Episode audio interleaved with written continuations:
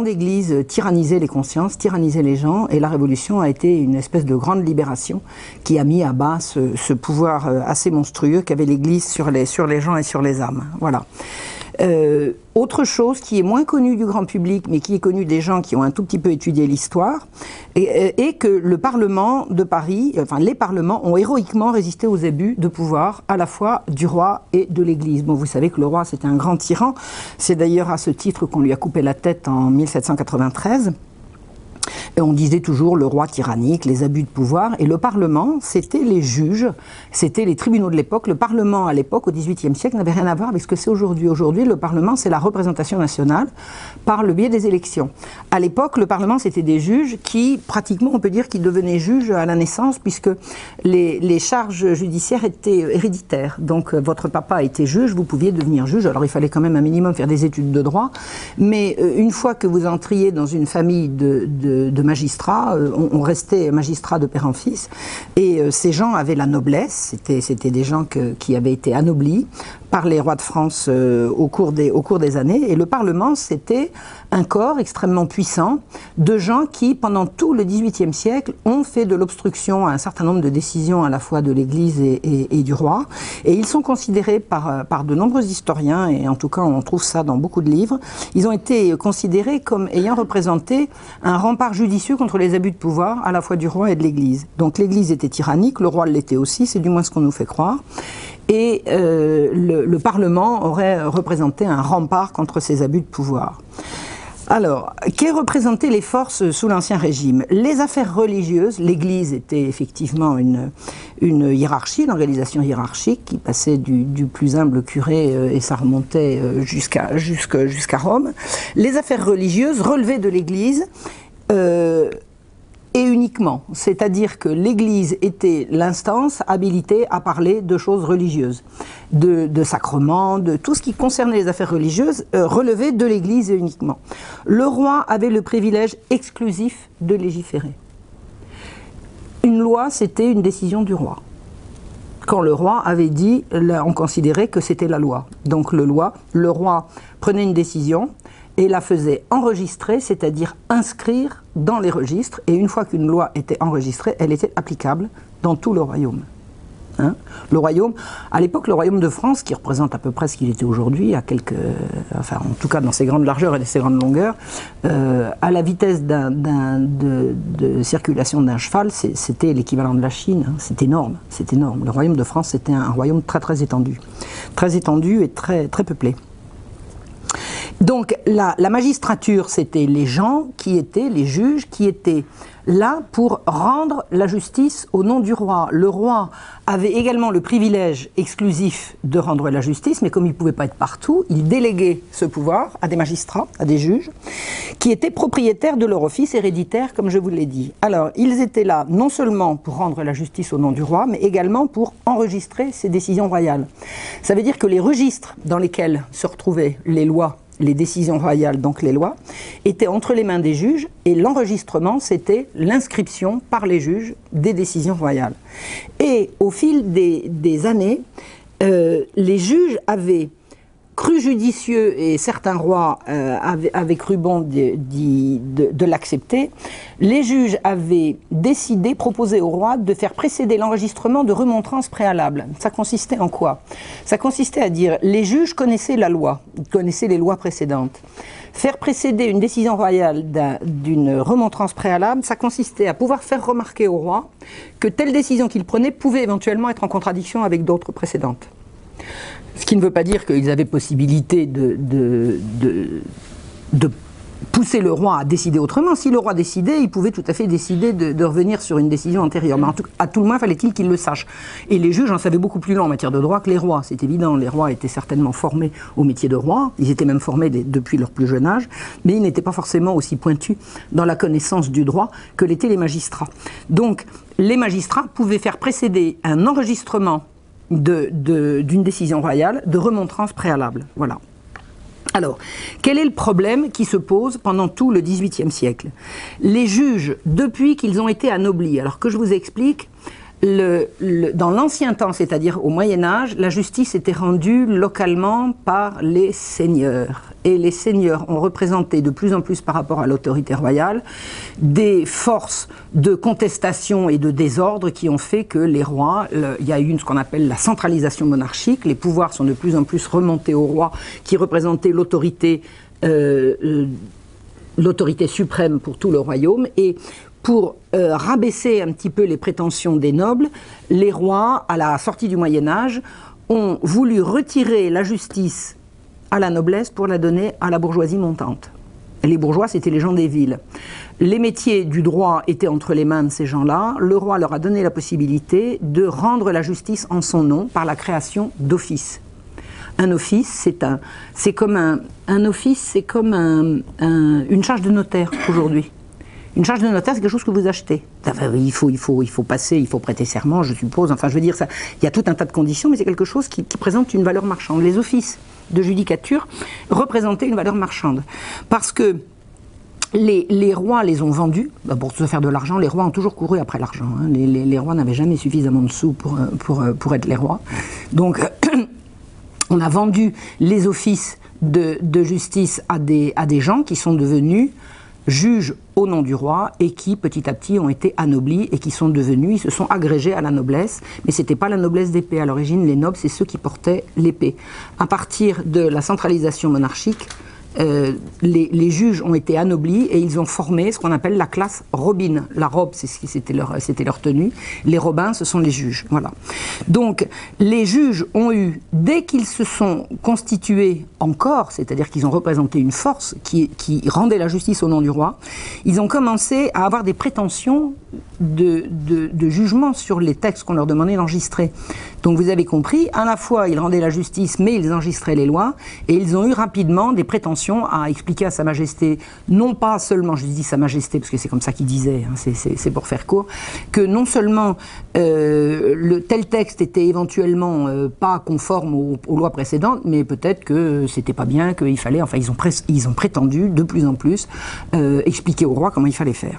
Et les rois n'ont pas aimé du tout. Notamment, je vais vous donner un exemple de résistance à l'enregistrement qui a été assez, assez douloureux. quand Henri IV a mis fin aux guerres de religion et qu'il a fait enregistrer l'édit de Nantes. Hein, euh, l'édit de Nantes, c'était un édit de pacification qui acceptait que la France ne soit pas que, que catholique, puisque la France était euh, essentiellement catholique, elle ne pouvait être que catholique. Donc il y a eu un édit de tolérance qui s'appelle l'édit de Nantes, euh, qui a consisté à donner un certain nombre de droits et de prérogatives aux protestants en tant que minorité.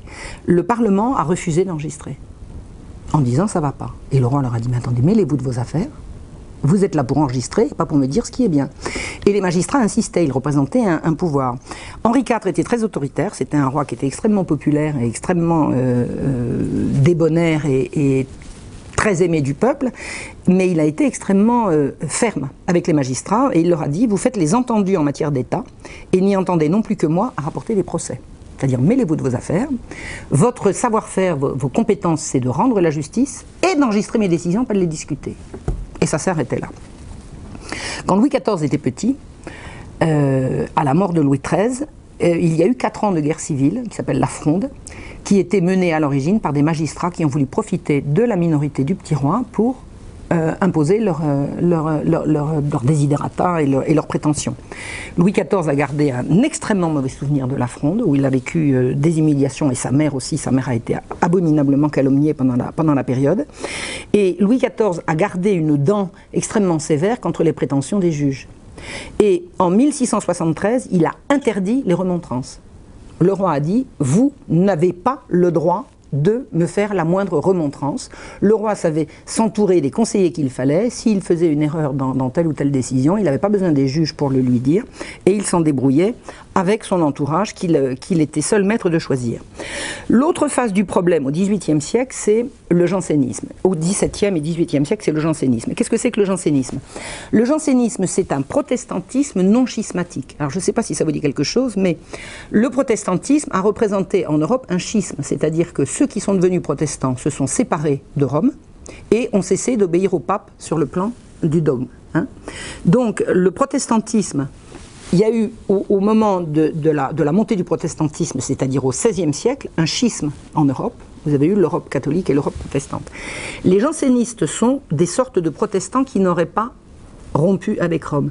Mais donc ils se considèrent catholiques, ils continuent de dire qu'ils obéissent au pape, ils continuent de, se dire euh, partie euh, euh, tout à fait du royaume de France catholique, mais ils partagent avec les protestants une idée qui, que le, catholicisme a en horreur et qui touche à la grâce. Qu'est-ce que c'est que la grâce? La grâce, c'est le souffle divin, c'est le souffle que Dieu donne ou ne donne pas aux hommes.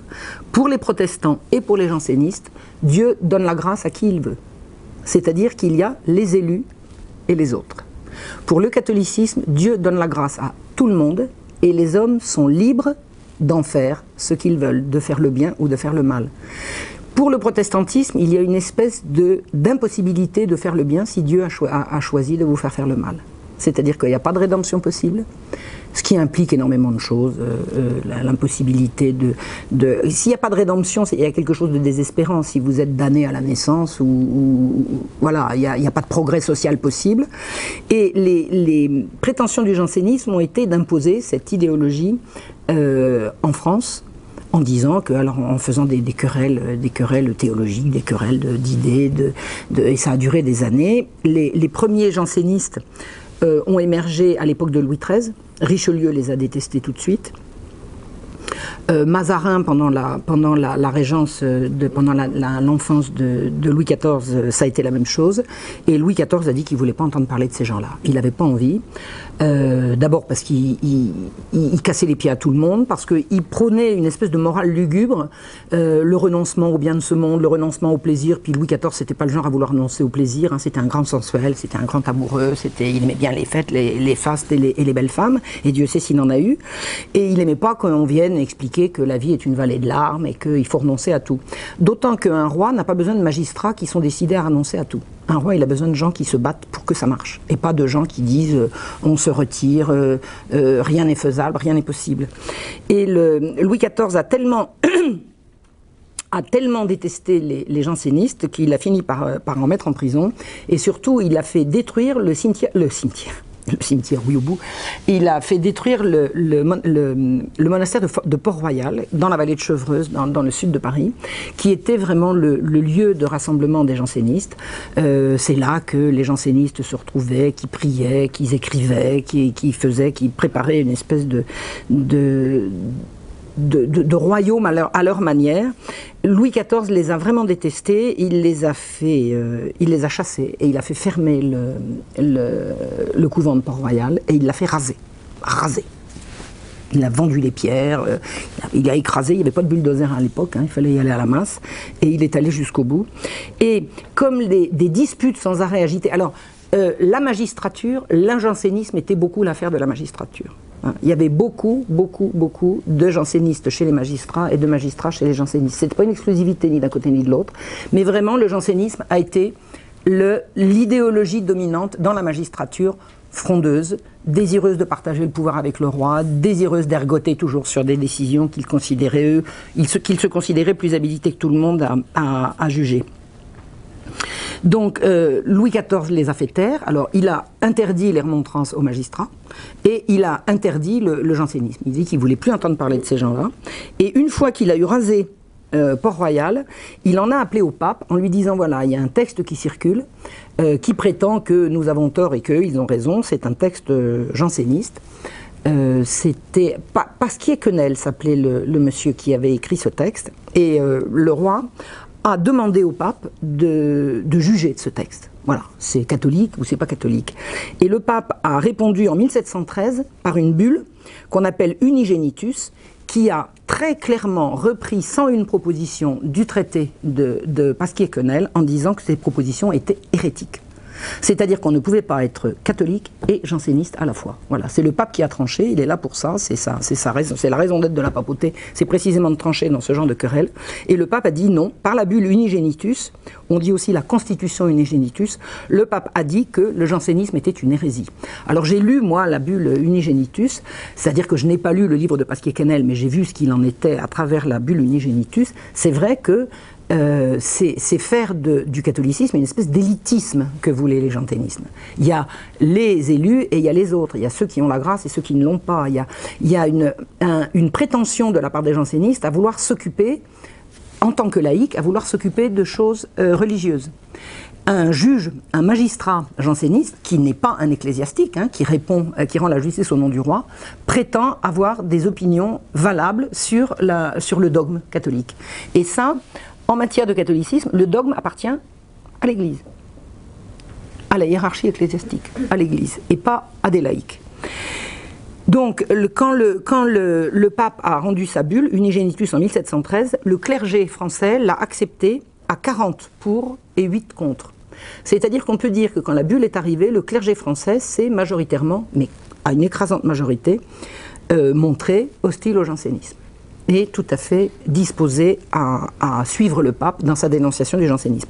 Il y en avait huit qui étaient contre, c'est-à-dire qu'il y avait huit évêques ou archevêques ou cardinaux, enfin des prélats, dont un certain cardinal de Noailles, qui ont dit qu'ils n'acceptaient pas la bulle. Mais enfin, qu'ils l'acceptent ou qu'ils ne l'acceptent pas, c'est le pape qui décide et ça n'était pas eux il a fallu enregistrer la bulle, elle n'a pas pu être enregistrée parce que ça ergotait, on ne voulait pas. Et le roi est mort. Le roi et Louis XIV est mort le 1er septembre 1715, après avoir perdu successivement tous ses héritiers légitimes. Alors ça a été terrible parce que le roi avait une descendance impressionnante. Il avait un fils, le grand dauphin, qu'il adorait, qui est mort. Les enfants du grand dauphin sont morts. Les petits-enfants du grand dauphin sont morts. Il ne restait plus qu'un arrière-petit-fils qui avait 5 ans, le futur Louis XV. Donc la fin du règne de Louis XIV a été pour lui extrêmement éprouvante. D'abord parce qu'il était malade, il était en très très mauvaise santé. sa femme le poussait. La, sa femme, c'était pas la reine. Hein. Je ne sais pas si vous savez que Louis XIV a été veuf et qu'il s'est remarié euh, secrètement à une femme qui donc n'a pas été sacrée. C'était Madame de Maintenon qui est devenue l'épouse du, roi, donc elle le poussait dans les, couloirs du, palais de Versailles, et il pouvait plus marcher, il pouvait plus manger, enfin ça a ça a été terrible. Et il a perdu tout le monde. Et en plus de ça, il était à deux doigts de perdre la guerre. La fin du règne de Louis XIV a été une période d'oppression psychologique terrible, terrible. Et euh, quand il a vu qu'il n'avait plus comme héritier qu'un petit garçon de 5 ans qui n'avait pas une santé extraordinaire, puis qui était orphelin en plus, hein, c'était un petit gamin qui allait être euh, pris en charge par les uns par les autres, il a voulu légitimer et euh, donner accès au trône à ces, à bâtards. Louis XIV avait eu plusieurs bâtards d'une femme d'une beauté somptueuse qui était Madame de Montespan, mais c'était un double adultère, parce que le roi, pendant qu'il faisait des enfants, Madame de Montespan était mariée à la reine, qui était encore vivante à l'époque, et Madame de Montespan était mariée à Monsieur de Montespan, donc c'était un double adultère. Et il est bien évident que les enfants nés d'un double adultère comme ça, même d'un simple d'ailleurs, de toute façon, le roi n'avait pas la possibilité de rendre ses enfants héritiers du trône. Point. Ça, ça faisait partie de ce qu'il n'avait pas le droit de faire. Et quand il a vu que, la, couronne, la continuité dynastique était en danger, il a voulu absolument euh, légitimer ses enfants tous ces bâtards. Et il les a légitimés d'abord en leur faisant épouser des princes de sang. Et puis alors là, il n'y avait pas besoin de discuter. Hein. Euh, t'es d'accord, t'es pas d'accord. Le roi a dit, tu épouses machine, tu épouses machin. Et euh, il a ensuite pris la décision de rendre ces, bâtards, euh, il a voulu les faire rentrer au, futur conseil de, de, régence, c'est-à-dire de leur donner un accès aux décisions fondamentales. Et ça, c'était inacceptable, inacceptable pour la cour, c'était inacceptable au royaume de France. À peine le roi était mort, à peine le roi était mort, quatre jours après, les décisions, les décisions royales étaient cassées.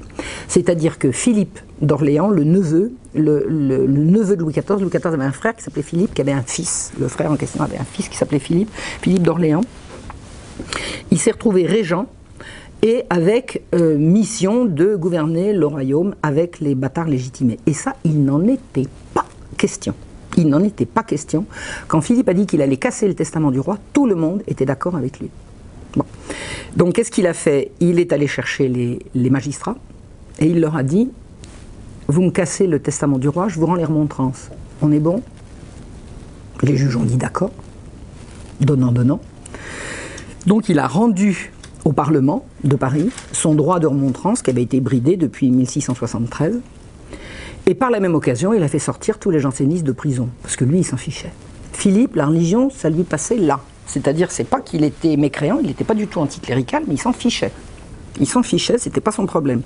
Donc quand on lui expliquait que les jansénistes n'étaient pas d'accord avec lui avec ça, ça le rasait, il disait moi je m'en fiche, euh, je ne veux pas le savoir. Le jour de la mort du roi, il y a le confesseur du roi qui est venu le voir en lui disant Qu'est-ce que vous comptez faire de moi? Et Philippe lui a répondu Mais vous méprenez, moi je suis là, euh, le régent, euh, voyez avec vos supérieurs, je n'ai rien à voir avec ça. Il ne voulait pas s'occuper d'affaires de religion. Donc il a rendu le pouvoir au magistrat avec le, droit de remontrance, et par la même occasion, il a fait sortir tous les jansénistes de prison, et il a appelé le fameux cardinal de Noailles au Conseil de conscience, c'est-à-dire au gouvernement. Et là, ça a été le. On peut dire qu'avec la meilleure volonté du monde, parce que je crois que c'était un, homme euh, honnête et euh, certainement désireux de, faire bien, il a mis euh, l'épine dans le pied de, la, royauté et, tout n'a été que, de mal en pis jusqu'à la Révolution. Alors, qu'est-ce qui se passe? À peine le, Conseil de conscience commence à fonctionner avec le cardinal de Noailles, à peine le Parlement est-il rentré dans ses fonctions, que des magistrats et des avocats demandent au, régent, ils viennent le voir, en lui disant, voilà, euh, monseigneur, nous voudrions en appeler au pape de la bulle unigenitus. Il dit, vous en appelez au pape, mais attendez, il n'y a pas d'appel possible. Hein. La bulle, elle est, le pape a décidé, il n'y a pas d'appel possible. Ah, mais si, si, si, il faudrait, il faudrait quand même. Mais non, non, non, dit Philippe, non. Ça ne c'est pas comme ça que ça se passe. Le, pape a décidé, on ne va pas revenir. Alors ils disent, bon, ben, vous savez ce qu'on va faire, on va en appeler un concile. Un concile français, un concile gallican, ce qu'on appelait le gallicanisme, c'est-à-dire le catholicisme à la française. Et Philippe dit non. Et eux, ils disent oui.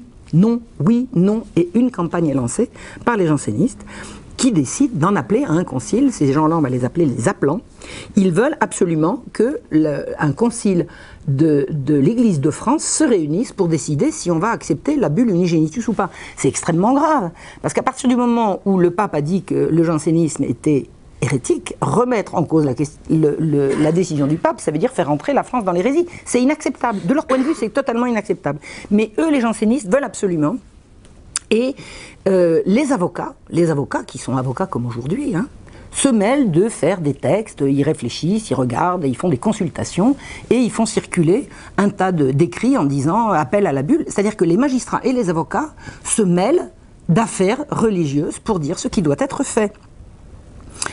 Le cardinal de Noailles, alors j'ai oublié de vous dire une chose, je peux encore le dire maintenant, c'est pas trop tard. Les jansénistes ont comme caractéristique d'avoir une haine viscérale mais presque maladive et obsessionnelle contre les jésuites. Alors, qui sont les jésuites? C'est un ordre religieux masculin né au XVIe siècle, à l'époque de la réforme catholique. D'abord, vous avez la réforme protestante, après vous avez le Concile de Trente, qui est la, grande réforme catholique, qui va déterminer ce qu'on va appeler l'humanisme chrétien, hein, l'humanisme catholique, c'est-à-dire la liberté humaine, l'unicité de l'humanité, etc. Et les jésuites euh, ont, été euh, créés autour du Concile de Trente, je ne sais pas si c'est au début, au milieu ou à la fin, je ne sais pas, mais pour propager euh, sur, la planète entière les, canons du, Concile de Trente, c'est-à-dire l'humanisme, hein, l'humanisme catholique. Et les, les jansénistes ont une haine obsessionnelle des jésuites. alors pour tout un tas de raisons, mais J'en parle dans ma conférence sur euh, l'anti-humanisme des Lumières, ma conférence de Marseille, qui est parue euh, le, 2 juin dernier. Voilà. Le cardinal de Noailles a, il partage cette, cette haine obsessionnelle des jésuites et il l'a fait suivre d'une interdiction aux jésuites d'administrer les sacrements sur son ressort. Alors son ressort, c'est le diocèse de Paris. Paris et au-delà, je crois que c'est assez, assez, vaste. Et euh, il interdit aux jésuites d'administrer les sacrements. Et il leur envoie un huissier de justice.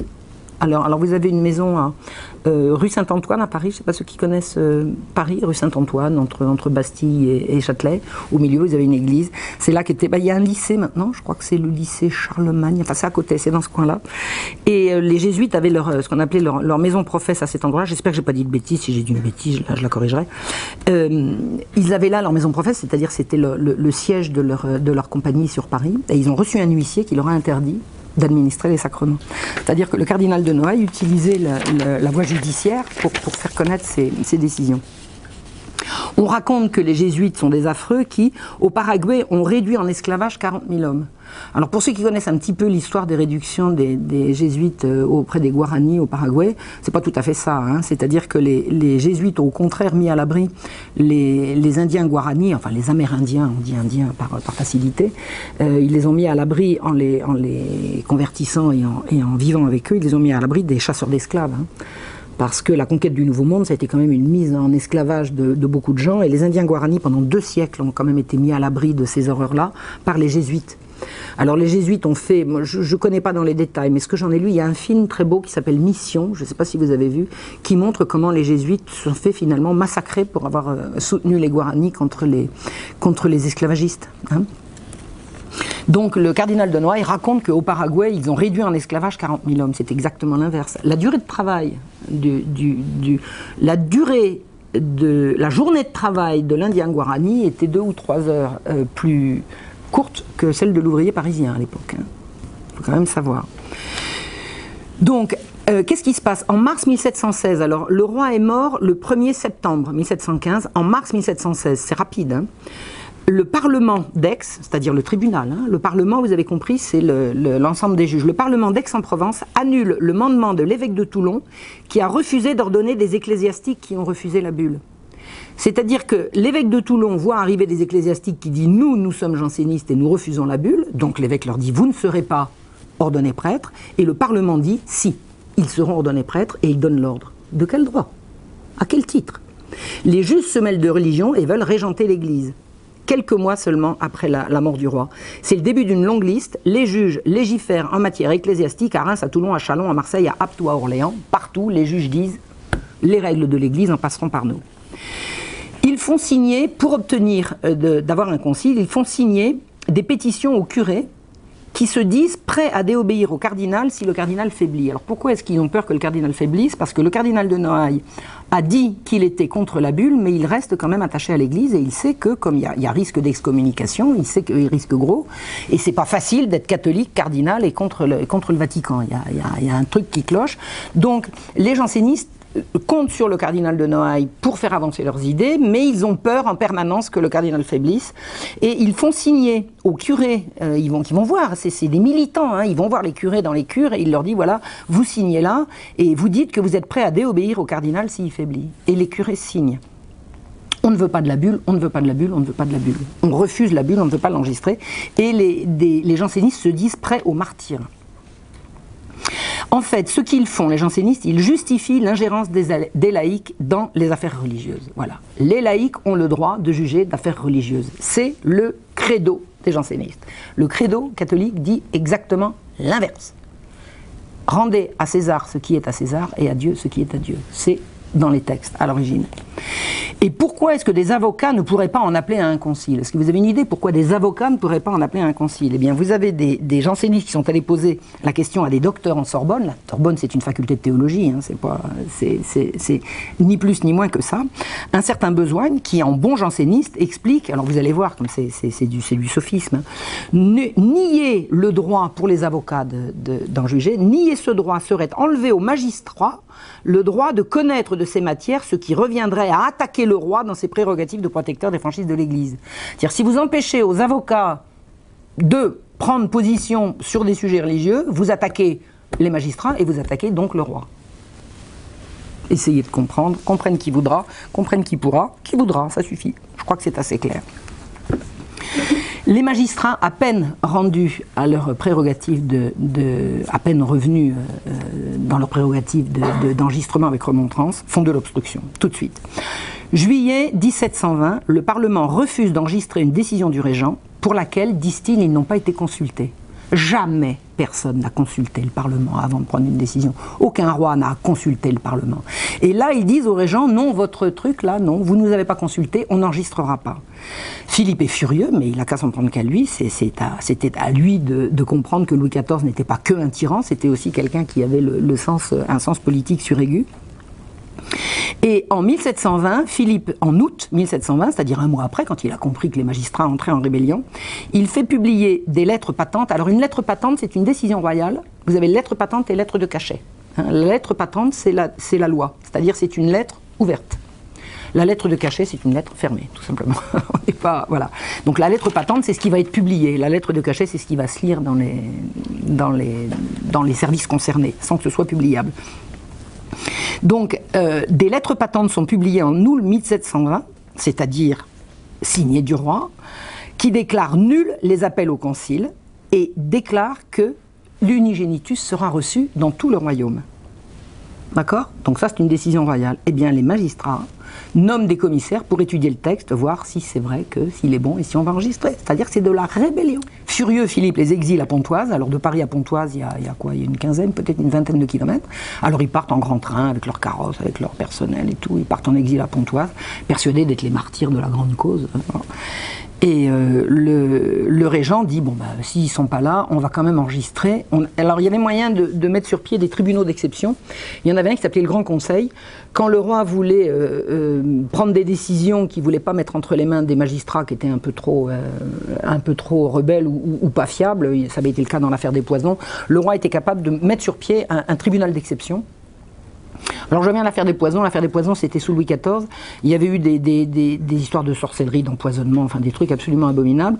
Et il y avait tellement de, complicité à haut niveau que le roi avait mis sur pied un tribunal d'exception qui était la Chambre ardente, qui a été chargé tout à fait à part du Parlement de juger des affaires. Donc là, euh, Philippe met sur pied le Grand Conseil et il dit on va demander au Grand Conseil d'enregistrer. Donc il nomme les magistrats qu'il faut, on convoque le Grand Conseil, on fait enregistrer l'acceptation de la bulle unigénitius dans tout le royaume et le pape fait savoir qu'il se connaît bien la loi française et qu'il sait très bien que c'est l'enregistrement au Parlement qui est valable et que l'enregistrement au Grand Conseil sera contesté à la première occasion. Alors qu'est-ce qu'on fait? Il n'y a pas moyen. Il n'y a pas moyen. Philippe est furieux, il, envoie le, nonce apostolique lui dire euh, que votre pape vienne, que votre pape y vienne, euh, mais qui me montre comment il arrivera à mettre à raison tous ces bourgs-là. Moi, j'y arrive pas, je peux pas plus. Finalement, le concile d'Embrun, le concile, le fameux un, concile est, est, est réuni à Embrun en 1728, et là, le cardinal de Noailles accepte la bulle, il se soumet, et le jansénisme est considéré comme ne faisant plus euh, n'étant plus dans l'Église de France. C'est la défaite des jansénistes. Le fameux concile qu'ils ont voulu, ils l'ont perdu. L'évêque, euh, euh, un évêque qui s'appelait Soanen, qui était évêque de, de, de ça m'échappe, était un, janséniste euh, tout à fait outré et il a été, euh, il a été déposé. Voilà. Donc le jansénisme est vaincu, c'est terminé, on ne va plus en parler. Et euh, les façons de faire de, ces gens-là pour obtenir ce qu'ils voulaient, je vais vous lire ce que dit Edmond Barbier. Edmond Barbier, c'était un, avocat sans robe qui euh, habitait à Paris, pas très loin du, dans le 5e arrondissement, pas très loin du palais, de justice, et qui suivait tout ça euh, à la loupe tous les jours. Et il a écrit un journal depuis la Régence jusqu'à 1763 ou 4, je crois. Et on a vraiment tout le siècle de, Louis XV à travers les, mémoires de Barbier. C'est vraiment un, document euh, tout à fait exceptionnel. Et il écrit On fait circuler un imprimé fait de protestations faites et signées par Noailles et mise, dit-on, entre les mains de quelque évêque janséniste par lesquels il proteste de nullité de tout ce qu'on lui fera faire pour accepter la, la, Constitution comme surpris de lui par force, violence, promesse, etc. C'est-à-dire que, et il s'avère que c'est un faux, c'est-à-dire que les jansénistes font circuler un, une information selon laquelle, avant d'accepter la bulle, le cardinal de Noailles fait savoir qu'on le force et que ça n'a pas de valeur. Et c'est faux, c'est un faux. C'est-à-dire qu'on n'hésite pas à mentir et à faire circuler des faux. Et continue Barbier, les jansénistes avaient cela tout prêt pour jeter dans le public au jour du mandement où il allait reconnaître la Constitution Inigenitus.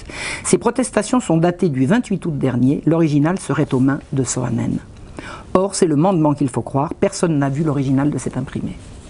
C'est-à-dire qu'on comprend que les jansénistes ne veulent pas obéir et qu'aucun appel à la raison ou à l'obéissance n'est susceptible de les faire fléchir.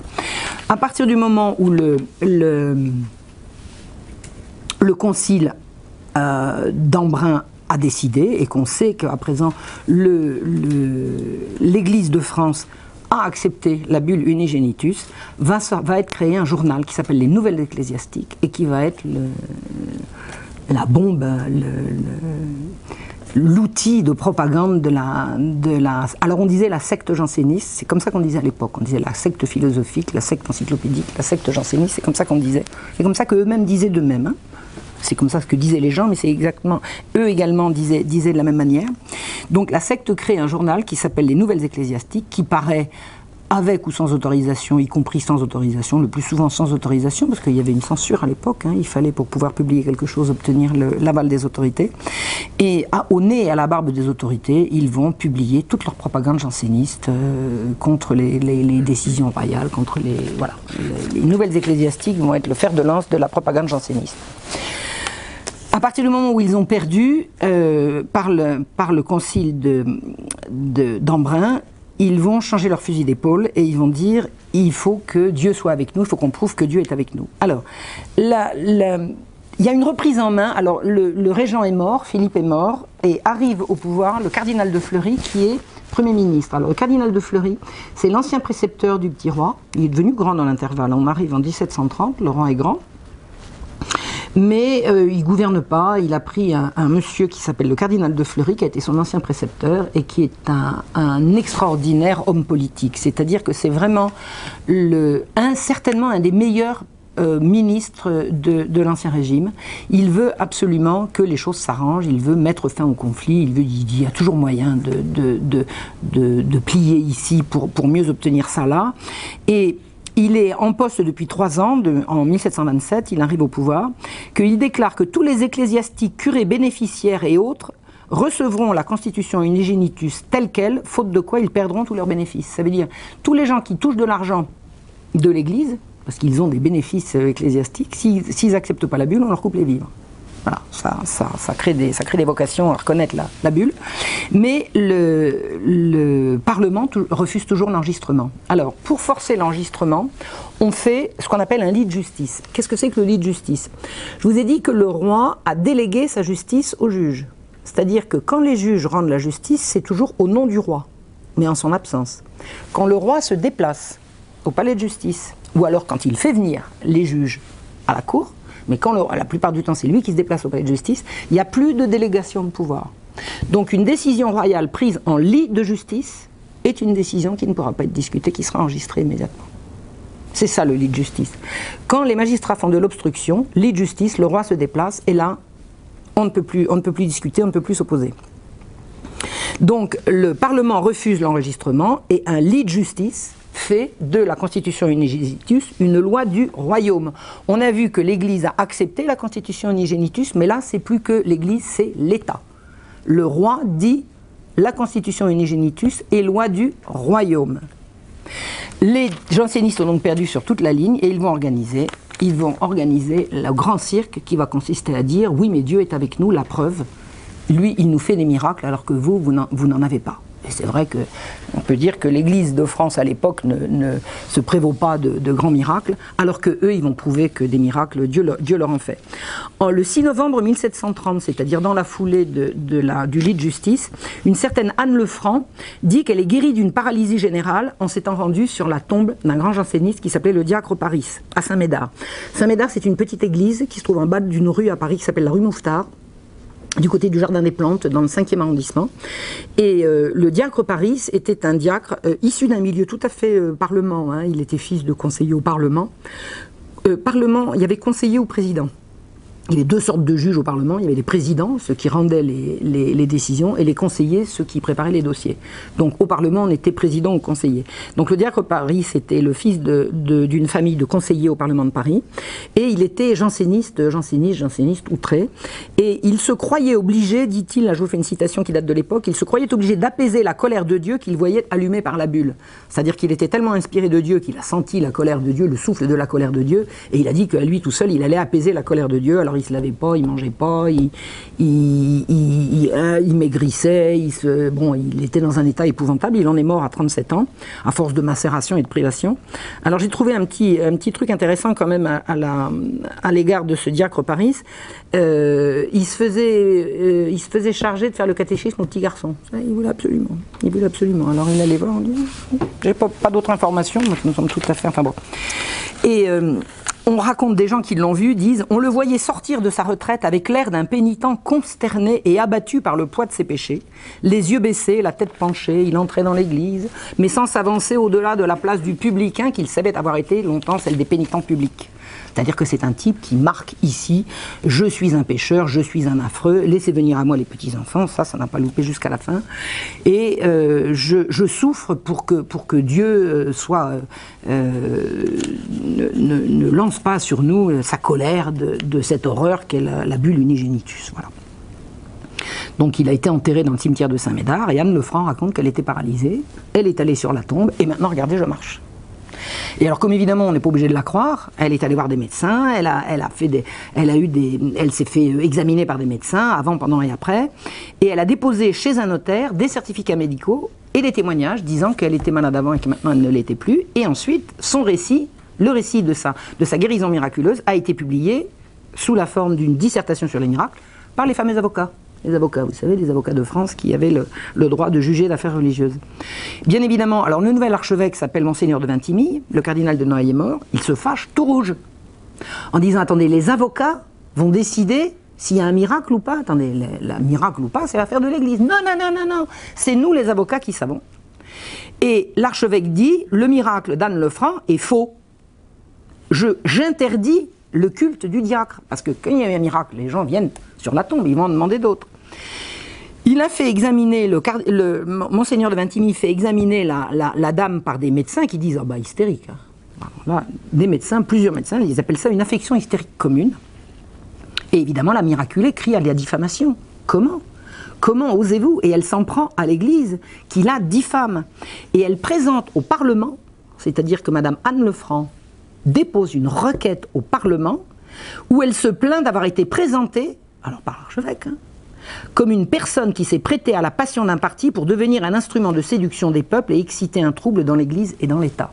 Il y avait une procédure qui s'appelait l'appel comme d'abus, qui permettait d'en appeler au Parlement dans des affaires religieuses. Alors c'était quoi la, la procédure d'appel comme d'abus? En appeler comme d'abus, c'est comme ça qu'on utilise le mot, consistait à en appeler au Parlement d'un abus commis par la hiérarchie ecclésiastique.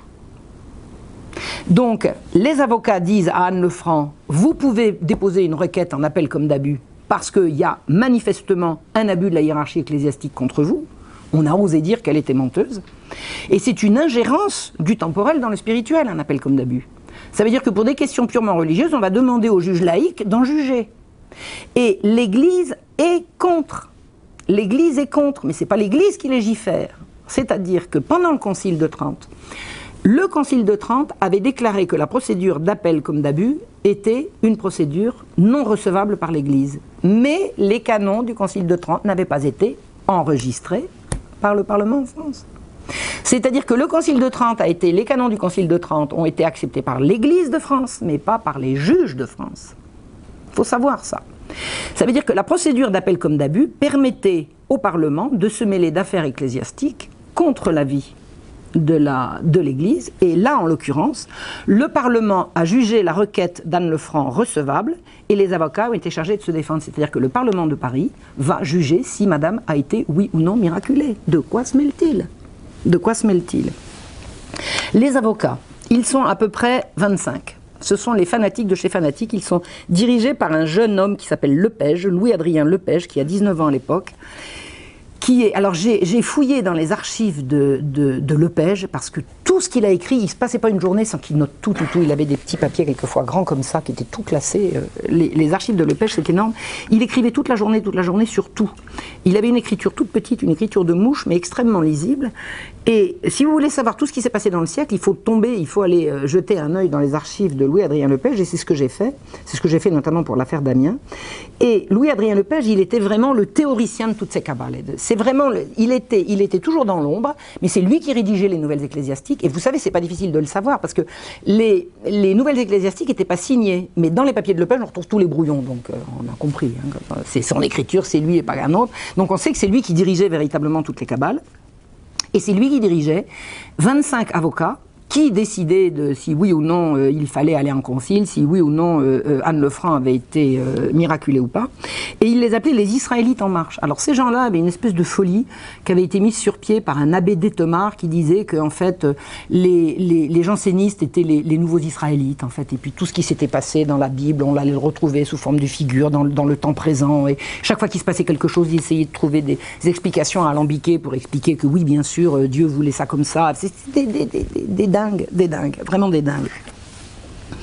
Et euh, les, les avocats en question, ils étaient totalement, totalement pour cette histoire de miracle dans le, dans le cimetière de Saint-Médard.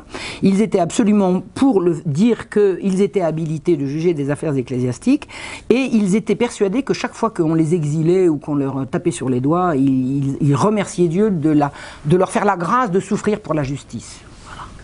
C'est ces gens-là qui voulaient absolument en, décider. Les, les miracles ont commencé à avoir lieu au cimetière. Alors, allez savoir s'il y avait miracle ou pas. Comment savoir Vous avez des gens qui arrivent éclopés, qui repartent sur deux pieds. Il faut savoir s'ils étaient vraiment éclopés avant d'arriver, on ne sait pas. Ce qu'on sait, c'est qu'il y a eu ce qu'on a appelé rapidement des convulsions. C'est-à-dire que des gens étaient pris de, convulsions, ils, se, couchaient sur la tombe du diacre, et puis au bout d'un moment, ils, ils, se mettaient à baver, à crier, ils faisaient des sauts de carpe et tout. C'était très très spectaculaire, puis je crois qu'au bout d'un moment, quand vous êtes allongé sur un truc froid, vous avez peut-être envie de vous détendre, je ne sais pas. Et euh, ça a commencé à tirer du monde. C'est-à-dire que on disait au début, euh, la guérison a eu lieu, le miracle a eu lieu, et les convulsions sont venues. Puis après, on a des convulsions pour guérir. Donc, puis après, si on n'a pas de convulsions, on ne guérira pas. Puis après, tout le monde avait des convulsions. Ça a été un cirque. Ça a été un cirque.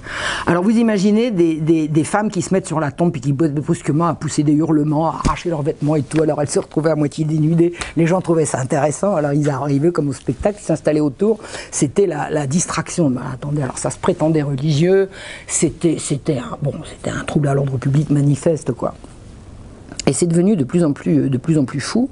Euh, il faisait des sauts de carpe, il poussait des hurlements, il faisait des exhibitions. Euh, et des tas de simagrées, des, simagrées. La, police, on sait à peu près tout de ça parce que la police a envoyé ses, inspecteurs et vous avez des rapports et des rapports et des rapports et des rapports sur les convulsions au cimetière de Saint-Médard. C'est complètement fou, complètement fou. Et quand, quand, la, quand la guérison venait pas, par exemple, il y, a, un brave monsieur qui est venu avec une jambe plus courte que l'autre. alors il attendait, revenait tous les jours en attendant que sa jambe repousse. Elle ne repoussait pas. Mais alors, il, avait, il avait des grosses, grosses, grosses convulsions. Et euh, il y en a un, attendez, c'est tellement dingue. Il y en a un, il avait je sais pas trop quoi. Oui, lui aussi, il avait une jambe plus courte que l'autre. Enfin, je sais pas, il boitait bas. Et euh, il y a une, une, une sœur, entre guillemets, c'était pas une religieuse, hein, c'était une sœur en, jansénisme, qui avait dit qu'elle connaissait le moyen de le, de le guérir. Elle l'a fait pencher en avant sur une, sur une table, en tenant bien la table, et elle lui a foncé tête baissée dans les fesses. Et à chaque fois. Alors, je ne sais pas si vous imaginez les gens qui assistaient à ça, ils se marraient, mais il ne fallait pas dire que c'était des simagrées, parce qu'il y a plusieurs personnes qui ont dit bon arrêtez votre cirque, mais ils ont failli se faire lyncher, parce que c'était des miracles et qu'il fallait pas rire de ces choses-là. Et alors le truc le plus croustillant que j'ai trouvé, c'est que c'est tellement incroyable que j'ai commencé par pas le croire. Je vais vous expliquer l'histoire. On raconte qu'un Suisse était venu et qui souffrait, je vous le donne en mille, de constipation. Et alors, comment savez-vous qu'un miracle a eu lieu sur un constipé, à votre avis? Il s'est assis sur la tombe et vous devinerez jamais ce qui s'est passé. Mais alors, il paraît qu'il y a eu un culte au Saint-Excrément et tout. Moi, j'ai dit, mais c'est pas vrai, c'est des gens qui racontent des histoires. Parce que ça, c'est pas tiré de Barbier, c'est tiré des archives de la, de la police de Paris, c'est des trucs qui ont été écrits après la Révolution. Et là, j'ai eu un doute. J'ai dit, là, c'est pas vrai. Ça, c'est pas vrai. ça, je ne le crois pas. Je suis sûr que c'est des gens qui ont exagéré. Si Barbier l'avait dit, Barbier, il est complètement fiable. Parce que Barbier, quand il n'a pas vu les trucs, il dit machin dit que, machin répète que, celui-là, à mon avis, il est fiable, celui-là, il n'est pas. Barbier, c'est une bonne source. Mais là, je me dis, non, c'est pas, c'est pas une bonne source, je le crois pas. Eh ben, figurez-vous que j'ai trouvé une chanson, il y a un chansonnier du XVIIIe siècle qui raconte toutes les, qui reprend toutes les chansons qui se, qui se racontaient à l'époque. Et ben j'ai trouvé le chansonnier. Je vais vous chanter la, je, lire la chanson. je vais pas vous la chanter parce que. Et alors il paraît que c'était sur un air connu à l'époque. J'ai essayé sur internet, on arrive à retrouver des airs du XVIIIe siècle, c'est sympa. Celui-là je l'ai pas retrouvé. Voilà, sur l'air de Jean de Vers. Alors le truc dit un Suisse un peu bête, ne pouvant chier, s'était mis en tête que certains sorciers avaient par malice bouché le trou de son cul, l'enturlu chapeau pointu. Le voyant en peine, un de ses amis lui dit fais neuvaine au grand Saint Paris. Faire neuvaine, c'était faire neuf, jours de, prière. Lui dit fais neuvaine au grand Saint Paris pour qu'il te guérisse, va-t'en lui montrer ton cul, l'enturlu, chapeau pointu. Au sein, tout de suite, il porte ses pas. Là, tout au plus vite, mes culottes à bas. Sur la sainte tombe, pose doucement son cul, l'enturlu, chapeau pointu. Sur la Sainte Tombe, on voit à l'instant un étron qui tombe et forme en montant une pyramide qui va de la terre au cul, l'enturlute chaleveau pointu. Sur ce, l'on ramasse le saint excrément et puis on l'enchasse très dévotement. Quiconque le flaire n'aura jamais mal au cul, l'enturlute chapeau pointu. Alors. Tout ça pour vous dire qu'au milieu de toutes ces simagrées et de gens qui vraiment euh, euh, sont prêts à lyncher celui qui n'y croit pas, les Parisiens perdaient pas leur sens de l'humour. Et qu'il y avait encore des gens qui avaient, à part l'archevêque de Paris, il y avait encore des gens qui avaient un minimum de sens commun, qui disaient que ça suffit, que c'était des simagrées. Alors, qui est-ce qui assistait à ces, folies-là? Eh bien, les conseillers du Parlement. Le Parlement de Paris, la crème de la crème du jansénisme parlementaire, venait au cimetière assister à ces trucs-là. Alors il y a des noms comme Séguier, Nicolas, Carré de Montgeron, Andéran, Lecoq, etc. Et puis des gens de la cour. Vous avez des noms prestigieux comme La Rochefoucauld, euh, Montmorency, Duchesse de Brissac qui se rendaient là et qui venaient assister à ça. Ça donnait de l'importance aussi, malgré, hein, de dire que tous ces gens-là venaient voir. Et euh, les séances ont rapidement tourné très très très mal. Et là vraiment très très mal. C'est-à-dire que euh, quand on avait remarqué que des gens qui commençaient à avoir un petit peu des convulsions, si on leur envoyait une paire de gifles, ça convulsionnait plus fort. Et euh, de paire de gifles, on est arrivé à coups de poing, de coups de poing à coups de bâton, de coups de bâton à coups d'épée, puis on est arrivé à des véritables séances de sadomasochisme. C'est-à-dire que des tortures abominables ont été organisées sur des femmes majoritairement qui la plupart du temps étaient volontaires, c'est-à-dire d'authentiques hystériques. Voilà, c'est comme ça que ça s'appelle. Et mais il y a, eu, mutilation.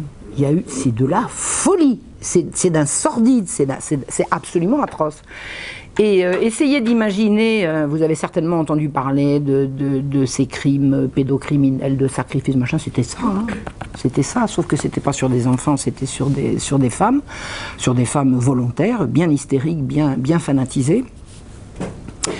Euh, mais c'était euh, quand, on a interdit de le faire en public, ils ont continué de le faire en privé. Hein. Et ça a duré jusqu'à la Révolution. C'était la façon qu'avaient les jansénistes de faire valoir, euh, de, pratiquer leur, pour pas dire leur culte, hein, ils allaient à la messe pour ça. Mais enfin, c'était une façon de faire typiquement janséniste, d'en de, de, appeler au miracle de Dieu. C'était de torturer, mais j'ai fait un article là-dessus qui est paru dans Égalité et Réconciliation. Je donne des détails. Dans les... il y avait des gens qui m'ont écrit écoutez, c'est pas très ragoûtant votre truc, il faut que j'aille dîner. Enfin lisez-le, je n'ai pas envie de vous le dire parce que c'est trop dégueulasse. Euh, vraiment affreux, quoi. Affreux. On ne pouvait pas laisser faire ça. Le pape a envoyé un bref de condamnation d'un livre qui s'appelait La vie de Monsieur Paris. Le pape a été alerté de toutes ces folies, il a envoyé un bref, et bien les magistrats l'ont brûlé. Vous savez comment on faisait pas un, texte séditieux, on le donnait au bourreau, et le bourreau, il brûlait le texte. On l'a fait pour des, opposants, mais on le faisait pour un bref du pape. Donc la France catholique qui brûle un bref du pape, je ne sais pas si vous le savez, mais c'est quand même grave. Et le, le Parlement l'a supprimé par un arrêt. C'est-à-dire que le, bref a été non seulement euh, brûlé euh, physiquement, mais il y a eu un arrêt condamnant le bref du pape. Et euh, les rapports de police étaient circonstanciés. Ils disaient écoutez, ils arrêtent quand ils veulent. Toutes ces simagrées, c'est ni miracle, ni hystérie, ni rien du tout, c'est voulu, c'est-à-dire que les gens sont payés à convulsionner. Les, policiers en étaient persuadés. Mais on ne peut pas les arrêter, il faut qu'ils arrêtent tout seuls, parce qu'on on en arrête un, il en a, il y en a quatre qui arrivent par derrière. On fait examiner les convulsionnaires par des médecins qui disent tous c'est de la corrida, c'est pas vrai. C'est pas vrai, il n'y a ni convulsion, ni rien du tout, c'est du cirque. Le 27 janvier 1732, déclaration du ministère. Alors c'est signé Louis, roi de France, mais également Filippo, qui était le ministre des Affaires de Paris, l'équivalent d'un super préfet de, de Paris. Et roi écrit sa Majesté a jugé à propos de donner des ordres pour en faire arrêter plusieurs, on parle des convulsionnaires, et les faire examiner par un nombre considérable de médecins et chirurgiens, pour en dresser leur rapport et porter leur jugement sur la cause et la nature des dix mouvements et agitations. Des prétendues convulsions, hein, vous suivez Les dix mouvements n'ont rien de convulsif et de surnaturel. Ils sont entièrement volontaires de la part des dix particuliers, d'où il résulte qu'on a cherché manifestement à faire illusion et à surprendre la crédulité du peuple. Sa Majesté a jugé nécessaire de faire absolument cesser un tel scandale. Et le concours du peuple, qui est devenu d'ailleurs une occasion continuelle de discours licencieux, de vol et de libertinage. Parce que pendant qu'il y avait de la foule euh, au cimetière, on pouvait leur faire les poches. Et libertinage, vous avez compris, Sa Majesté a ordonné et ordonne que la porte du petit cimetière de la paroisse Saint-Médard sera et demeurera toujours fermée. Fait défense de l'ouvrir si ce n'est pour cause d'inhumation, et défend pareillement à toute personne de quelque état et qualité qu'elle soit de s'assembler dans les rues qui environnent le dit cimetière et autres rues, places ou maisons, le tout à peine de désobéissance, même de punition exemplaire s'il y échait. Voilà, l'autorité du roi reprend la main en disant on interdit. À 5 heures du matin, vous avez des centaines d'archers, euh, d'archers à pied, à cheval, le guet, hop, le guet à pied et le guet à cheval, qui investit tout le quartier, qui boucle le, quartier, qui ferme le cimetière à double tour et qui inscrit bien haut, qui met la décision du roi bien haut pour qu'on puisse pas l'arracher, tellement haut que personne ne peut voir. Et puis hop, quelques heures après, tout le monde vient voir et, tout le monde rigole. Pourquoi il rigole Il rigole parce que juste dessous, il y avait marqué par ordre du roi, défense à Dieu de faire miracle en ce lieu. Alors tout le monde se marre, ça veut dire que l'autorité du roi est bafouée, l'autorité du pape est bafouée, ça veut dire que les jansénistes font la loi, font rigoler les gens, et continuent de prétendre qu'il y avait bel et bien des miracles. Et que l'abus de l'autorité royale prétend les interdire. C'est vraiment une façon de dire, il y, a eu, il y avait des miracles ici, et l'autorité royale ne veut pas la reconnaître, et l'autorité ecclésiastique ne veut pas la reconnaître. Les conséquences, c'est bon, l'autorité est complètement bafouée, c'est que toutes les folies euh, euh, des convulsions et de toutes ces tortures ont continué en privé, avec une aggravation dans le sordide. Il y a eu des femmes crucifiées. Il y a de, bon, j'arrête là. Épouvantable. Et alors, elles étaient en général bien sûr volontaires pour le faire. Bon, ça, l'hystérie, ça existe, hein, le, masochisme, ça existe. Mais on n'est pas sûr que tout le monde ait été volontaire. Hein. On n'est pas sûr. On n'est pas sûr. Vraisemblablement, il y a eu des, notamment des simplets, des gens un peu euh, pas tout à fait en mesure de comprendre ce qu'on allait leur faire, qui ont, qui ont été abominablement torturés. Il y a eu des détournements de jeunes gens euh, qu'on payait à convulsionner, puis qu'on en profitait pour, euh, pour, pour, martyriser, pour percer, couper. Enfin bon, c'est absolument affreux. Et euh, c'est devenu tellement scandaleux que le Parlement a fini quand même par se désolidariser. Et quand le roi a demandé de, de, de poursuivre les convulsionnaires pour, tout, pour tous ces abus, le Parlement a dit bon bah d'accord, alors ok, on va, on va, on va les juger. Et il y a eu une manière très simple de, de remettre de l'ordre. Ça consistait à dire tous ceux qui ont fait semblant de convulsionner et qui le reconnaissent seront lâchés. Oh ben, comme un seul homme. En a une majorité qui a accepté de dire qu'ils avaient été payés grassement pour ça. Euh, Barbier en connaît, il sait combien on leur donnait, il sait comment ça se passait. Ça a été vraiment une entreprise de, décrédibilisation des, choses. Pas de décrédibilisation, comment je pourrais dire je, cherche mes mots. C'est vraiment euh, donner de l'Église et de la religion une image désastreuse pour le public. Et se battre pour, pour des horreurs comme ça et bafouer l'autorité de l'Église et de l'État pour des trucs comme ça, c'est vraiment grave. Quoi. Je veux dire, le but, c'est quoi? C'est d'expliquer qu'une que femme à qui on envoie des coups de bûche et non qu'on torture à coups de, de, de, de, poignard et de trucs comme ça, c'est pour la grâce de Dieu. Je veux dire, c'est ça que Dieu demande. Ça donne de la religion une image absolument épouvantable, épouvantable. Donc les, miracles ont fini par s'arrêter, je vous dis, à partir du moment où le Parlement a accepté de, s'en saisir et qu'il a, euh, a dit qu'on poursuivrait, et qu'il a accepté de poursuivre les convulsionnaires. Ce qu'il faut que vous sachiez, c'est que les convulsions ont quand même continué, et on le sait, à l'intérieur de l'hôpital général. L'hôpital général, c'était, c'était pas un hôpital pour les malades, c'était un hôpital pour les pauvres, pour les indigents. C'était ce qu'on appelait euh, par la suite l'hospice. Et l'hôpital général était dirigé par les magistrats. C'était une institution totalement, totalement sous la tutelle des magistrats. Et les convulsions ont continué à l'hôpital général. Il n'y avait personne pour regarder. Voilà, donc il était interdit de convulsionner, mais euh, là où les juges étaient juges et partis, on a continué de convulsionner. C'est-à-dire qu'on a continué de laisser à des pervers le, loisir de s'adonner à leur jeu sadomasochiste avant le mot, hein, puisque Sade n'était pas encore né à l'époque. Ou alors il était en train de naître. Non, il est né, je crois, en 1740, donc il n'était pas encore né à l'époque. Donc, euh, reprise en main, tentative de reprise en main, en mai 1735, l'archevêque de Cambrai et la Sorbonne disent que le Parlement est incompétent en matière de religion. Un arrêt du Conseil, le Conseil c'est le gouvernement, ordonne que la connaissance de la doctrine appartienne aux évêques et aux archevêques et pas au Parlement. C'est-à-dire que régulièrement on remet la chose sur le tapis en disant le Parlement n'a pas de juger, à juger d'affaires de religion et le Parlement prépare des remontrances chaque fois que le roi prend une décision, il faut que le Parlement l'enregistre et à chaque fois le Parlement fait des remontrances et refuse d'enregistrer sans remontrance. Le Parlement refuse d'enregistrer la canonisation de Saint Vincent de Paul. Alors Vincent de Paul, c'était un grand monsieur du siècle précédent qui, euh, à l'issue de la fronde, quand, les, villes étaient envahies de, miséreux euh, euh, jetés sur les routes par les horreurs de la guerre civile, avait organisé les secours un peu comme, l'a fait l'abbé Pierre, mais c'était dans des situations encore plus tragiques, en nombre et en, proportion. Et le, Parlement, les juges avaient détesté Saint-Vincent de Paul parce que il avait refusé de donner à l'hôpital général dirigé par les juges son œuvre des enfants trouvés. Hein les enfants trouvés, c'est une œuvre d'un Saint-Vincent de Paul, et les juges ont dit ah bah, c'est très bien, on a fait l'hôpital général, vous nous donnez les enfants. Il a dit non. Et Saint-Vincent de Paul vivant, les enfants n'ont pas été sous la tutelle des juges. Et dès qu'il est mort, croyez-moi, ça a duré trois mois, et hop, l'institution des enfants trouvés est, tombée sous la tutelle de l'hôpital général. Ça a été notamment le sujet de mon livre, euh, La Marche Rouge, hein, où je raconte tout ça en détail. Donc au moment où le, pape, euh, alors Saint Vincent de Paul, il est, il est mort en 1660, c'est-à-dire 80 ans plus tôt, donc une canonisation, ça prend le temps que ça prend. Et euh, ils ont dit que le bref du pape était contraire aux maximes du royaume. Et ils ont supprimé le bref par un arrêt du ils ont supprimé le bref et un arrêt du Conseil a cassé l'arrêt supprimant le bref. Le pape donne une décision, le, Parlement casse la décision, le Conseil casse la décision et c'est sans arrêt comme ça. Le roi dit qu'il est assez grand pour défendre tout seul ses droits et libertés. Il n'a pas demandé au Parlement de défendre ses droits et libertés par rapport au pape. Le Conseil du roi ne peut plus souffrir, dit-on à l'époque, cette prétendue supériorité et il n'a pas besoin des cours souveraines pour critiquer et autoriser les affaires publiques.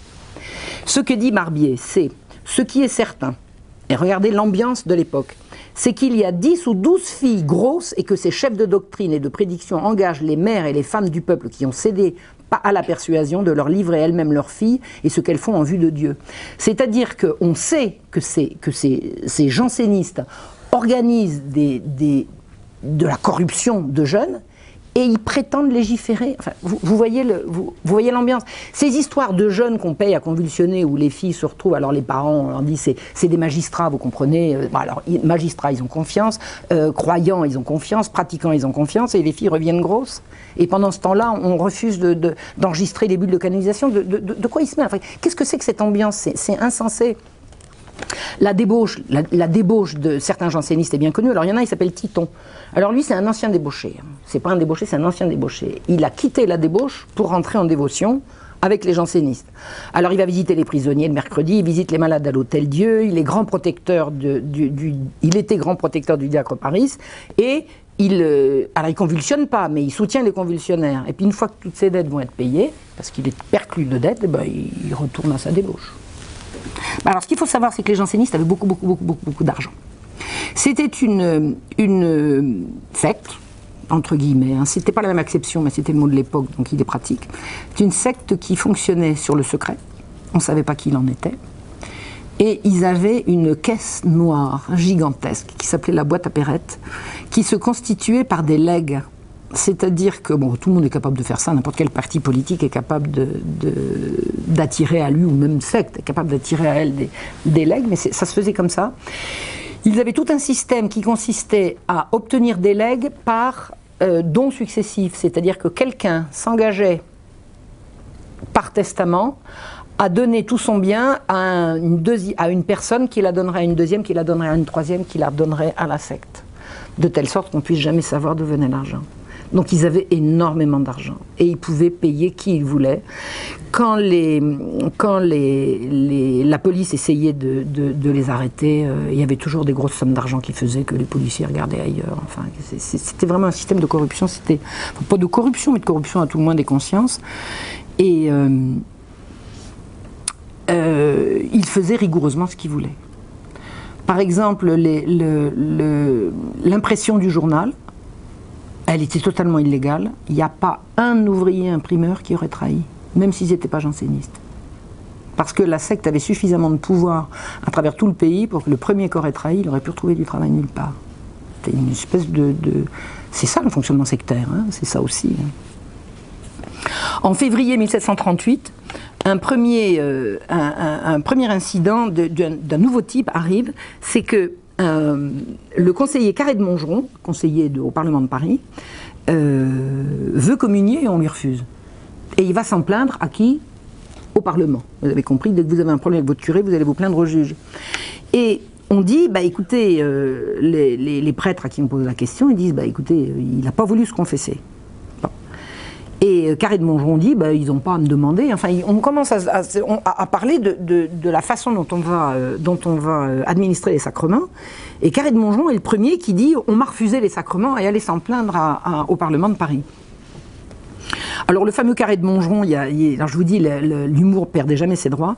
Il y a une estampe qui a circulé, alors je ne l'ai pas vue, mais elle a, bien été décrite par, Barbier, qui montre carré de Montgeron qui expliquait à ses confrères, à, des juges, euh, les miracles du diacre Paris. Et euh, à peine il leur racontait ça, les autres tombaient en convulsion, et pendant qu'on leur faisait, qu'ils tombaient en convulsion, on leur faisait les poches. Donc c'est vous dire que le, sens commun existait encore à l'époque, mais euh, il n'y avait rien à faire pour, pour, calmer ces gens-là et les faire rentrer dans le rang. Et en, 1747, le 1er février, l'avocat général, l'avocat général c'est ce qu'on appelle le parquet, hein, si je ne m'abuse, c'est-à-dire les gens qui représentent l'autorité royale, dit au cours d'une séance au Parlement qu'on doit soumission à la bulle comme étant un jugement de l'Église universelle en matière de doctrine et qu'elle est devenue loi d'Église et de l'État. Vous remarquez qu'on est obligé tous les deux ans de le répéter. Hein on l'a dit depuis 1713, là on arrive en 1747, il faut perpétuellement le répéter. Et euh, ce réquisitoire de, de l'avocat général est inscrit dans les registres. Eh bien, la, chambre des enquêtes, c'était une des trois chambres, il y avait les enquêtes, les requêtes et la grande chambre, une des trois chambres du Parlement, demande qu'on raye des registres le discours de Dormesson. Le roi exige d'être obéi, il veut que la bulle soit respectée sans discussion, ça fait combien de fois qu'il le dit ça? Et il est dit ordonnons que la constitution Unigenitus, Unigenitus soit inviolablement observée selon la forme et teneur dans tout le royaume, et qu'étant une loi de l'Église par l'acceptation qui en a été faite, elle soit aussi regardée comme une loi de notre royaume. Voulons que nos sujets, de quelque état et condition qu'ils soient, aient pour la dite bulle le respect de la soumission qui sont dus au jugement de l'Église universelle en matière de doctrine, etc. Le roi est vraiment très mécontent. Alors là, ça fait un moment, le cardinal de Fleury est mort, 47, le roi il gouverne. Il gouverne, il a ses ministres, mais il gouverne, il est aux affaires. C'est plus les autres qui s'en occupent. Et il convoque le Parlement. Il convoque le premier président, qui arrive flanqué de, d'autres présidents de la Grande Chambre, et il va les tenser en leur disant Mais est-ce que vous allez obéir un jour? Et le premier président, nous sommes pénétrés de la plus vive douleur d'avoir eu le malheur de déplaire à votre majesté, mais notre douleur, quelque grande qu'elle soit, ne peut point étouffer notre voix ni nous empêcher de sentir la façon dont nous avons été mandés et celle dont nous avons été reçus. Parce qu'il trouve que le roi ne les reçoit pas assez gentiment. Ils sont pénétrés de douleur de la façon dont ils ont été mandés. La place qu'il a plu à votre majesté de me confier m'autorise à la supplier de vouloir bien conserver la compagnie dans ses anciens usages, c'est-à-dire le droit de dire ce qu'il pense, et de lui permettre de représenter à votre majesté les motifs de notre conduite, qui ne se départira jamais du zèle le plus vif, de l'attachement le plus respectueux, de la plus pleine obéissance. C'est-à-dire que les juges viennent dire au roi que s'ils lui désobéissent, c'est parce qu'ils lui obéissent bien, quoi. Le roi ordonne, ils refusent d'obéir et ils viennent s'aplatir devant le roi en expliquant que le roi doit comprendre que c'est par obéissance à ces, euh, ordres qui, se comportent comme ça. Le roi est ferme, mais alors il a, il a une patience. Moi, je n'arrive pas à comprendre comment le roi était patient comme ça. Je pense que Louis XIV, ça n'aurait pas duré dix minutes, quoi. Hein. D'ailleurs, ça n'a pas duré dix minutes. Mais le roi, à chaque fois, il est. Je pense que Louis XV avait, bon, il avait beaucoup de vices, il avait beaucoup de qualités, mais il avait surtout une caractéristique, c'est qu'il n'aimait pas le conflit et il voulait toujours conserver les dehors de la plus grande civilité. Il voulait pas se laisser aller à une colère, il voulait pas se laisser aller à des choses comme ça. Donc, il écoutait patiemment, puis après, il, discutait avec son conseil et il essayait de, voir comment il pourrait, euh, euh, comment il pourrait euh, finalement être obéi. Mais enfin, un roi n'est pas là pour essayer de voir comment il va pouvoir être obéi. En principe, le principe de la royauté, c'est que quand le roi commande, les gens obéissent, et ça se passait pas du tout comme ça. Et vous avez vu sur quel, sur quel sur quel type de problème ça a chopé, sur des problèmes qui ne regardaient absolument pas le Parlement, qui étaient les problèmes religieux. Alors l'affaire de l'hôpital général va relancer la, querelle des billets de confession. Voilà, c'est-à-dire que le roi demande à être obéi, les bulles, la bulle a été acceptée, on est obligé. Il faut que ça avance. Les, les jansénistes sont minoritaires partout. Ils sont minoritaires. Alors, ils sont peut-être pas minoritaires dans la magistrature, mais la magistrature n'a pas le vent en poupe. La magistrature n'est pas là pour parler ni d'affaires de religion, ni pour légiférer à la place du roi. Donc, si chacun est à sa place, il ne devrait pas y avoir de querelle. Or, il se passe que le roi a demandé au nouvel archevêque de Paris, qui s'appelle Christophe de Beaumont, d'aller extirper le jansénisme à l'hôpital. L'hôpital, c'est ce que je vous ai dit tout à l'heure, c'est cette grosse institution qui s'appelle l'hôpital général, qui s'occupe des pauvres et des enfants trouvés. Et il y a des plaintes perpétuelles, continuelles sur la façon dont l'hôpital est géré. Il y a des détournements de fonds, il y a des violences, il y a des, plaintes tout le temps, tout le temps, tout le temps, tout le temps. L'hôpital général, c'est une espèce d'univers concentrationnaire. C'est plusieurs hectares au bord des villes. À Paris, c'est la Salpêtrière. Il y a certainement eu un hôpital général ici à Dijon. Je ne sais pas où il est, mais il y en a certainement eu un. Avec, avec beaucoup de territoires autour, beaucoup de, beaucoup de jardins. Enfin, c'est une espèce de, de, ville dans la ville. Et ce sont les magistrats laïcs qui font la loi là-dedans. Ils sont. Euh, euh, ils sont l'alpha et l'oméga de l'hôpital général. Et bien sûr, l'hôpital général est dirigé par des jansénistes. Et le roi a demandé à Christophe de Beaumont, à son archevêque, il lui a dit d'extirper le jansénisme à l'hôpital. Or, quand il arrive à, l'hôpital général, Monseigneur de Beaumont se rend compte que les, les officières de l'hôpital, chaque fois qu'elles veulent aller se confesser, elles ont un billet de sortie et elles filent en ville on a compris ce qu'elles allaient faire en ville, hein, elles allaient s'amuser, et elles prétendaient qu'elles allaient, euh, allaient en ville pour se confesser. Et là, euh, monseigneur de Beaumont leur dit, bah, écoutez, euh, si vous, vous avez un, confesseur en ville, j'espère qu'il n'est pas janséniste, vous allez lui demander de vous donner un billet de confession, comme ça j'aurai le nom de votre confesseur, et comme ça vous pourrez venir communier quand vous reviendrez. Et alors qu'est-ce que c'est que c'est? Qui avait inventé ce billet de confession? Bah, C'était le cardinal de Noailles quand il avait voulu interdire aux jésuites d'administrer les sacrements. Au début, vous savez, au début de la Régence, vous avais dit qu'il avait interdit aux jésuites d'administrer. Et pour être sûr que les jésuites n'administreraient pas, ils avaient rendu obligatoire un billet de confession. Quelqu'un qui allait mourir, pour lui donner l'extrême onction, il fallait qu'il se soit confessé. Mais il fallait qu'il puisse prouver qu'il s'était confessé à quelqu'un qui n'était pas un jésuite. Et le monseigneur de Beaumont dit bon bah, écoutez c'est eux qui ont inventé le truc c'est eux qui ont mis le truc. Bah, à notre tour vous allez nous donner un, billet de confession pour prouver que votre confesseur n'était pas janséniste. Et ça vraiment euh, Christophe de Beaumont monseigneur de Beaumont avait agi sur ordre du roi. En tant que prélat il faisait quand même ce qu'il voulait dans, le cadre de ses prérogatives et euh, d'ailleurs, les, ça avait été inventé avant les billets de confession. C'est-à-dire que pendant la montée du jansénisme au siècle de Louis XIV, il y avait des diocèses dans lesquels les, évêques, quand ils étaient jansénistes, ils voulaient absolument que leurs pénitents aillent euh, chercher l'absolution chez des, chez des prêtres qui allaient leur donner des pénitences atroces, qui, enfin, qui allaient les obliger à faire des...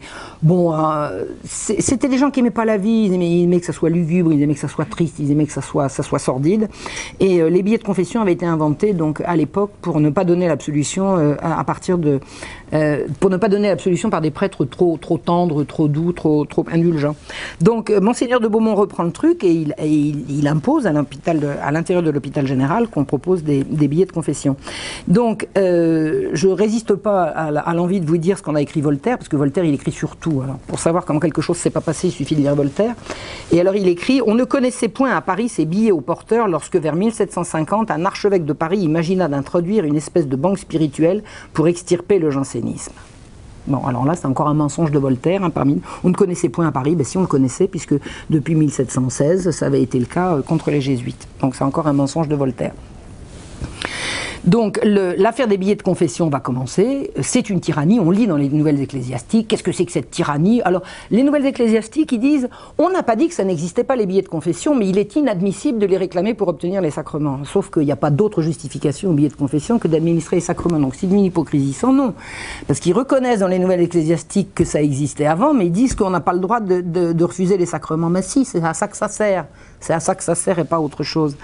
Et euh, en 1749, le 20 juin, le principal du collège de Beauvais, un grand janséniste euh, euh, parmi les, plus accrédités, comme on dit, qui s'appelle Coffin, va mourir.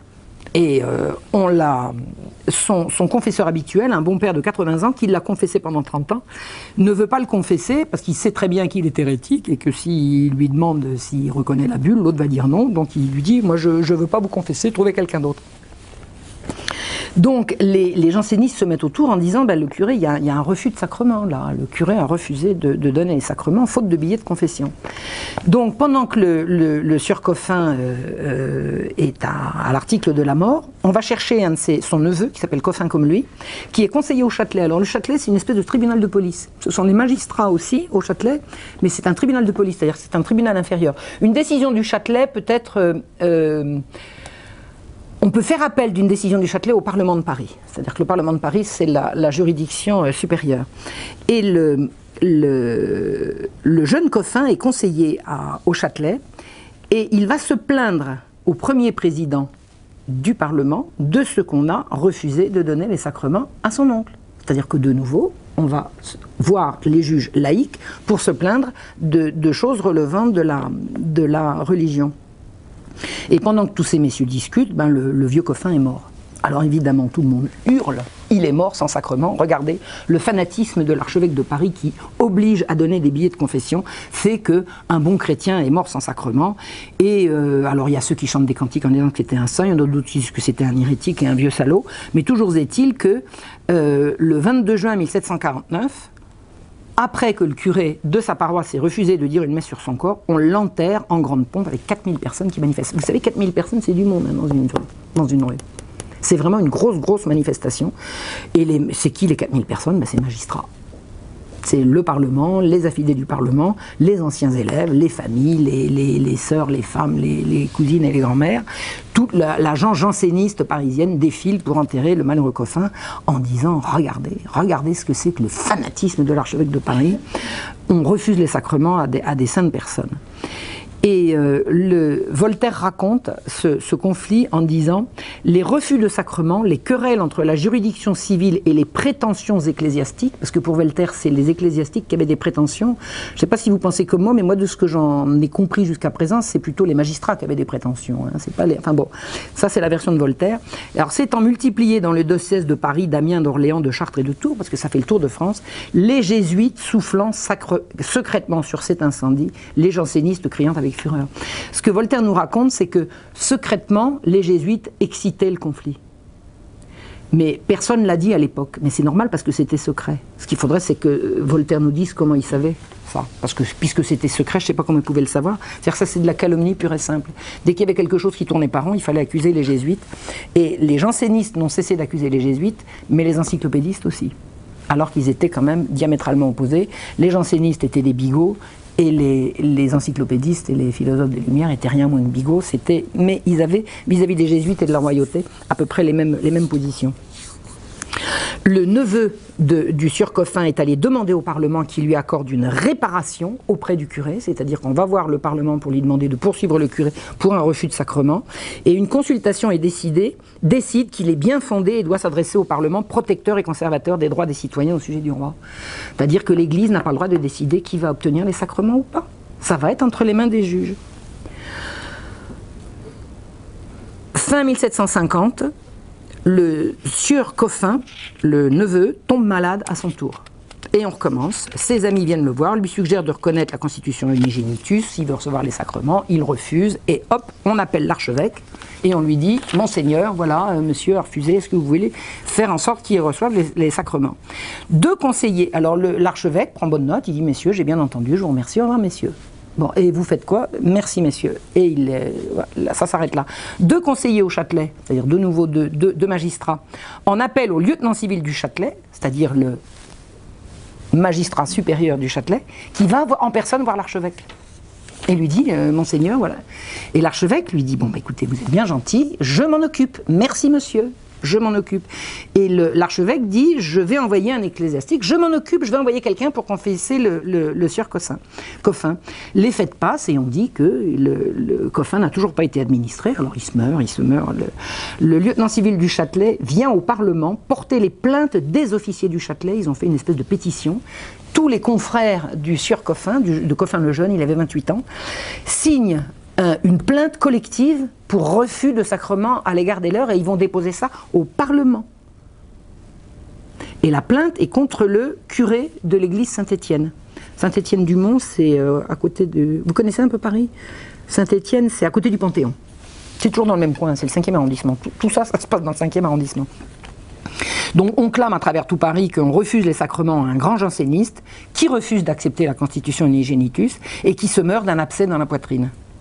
Alors, ce qu'il faut savoir, et ça Barbier le sait puisqu'il est au courant de tous ces trucs-là, c'est que euh, euh, Coffin n'est pas du tout un grand janséniste, il s'en fiche.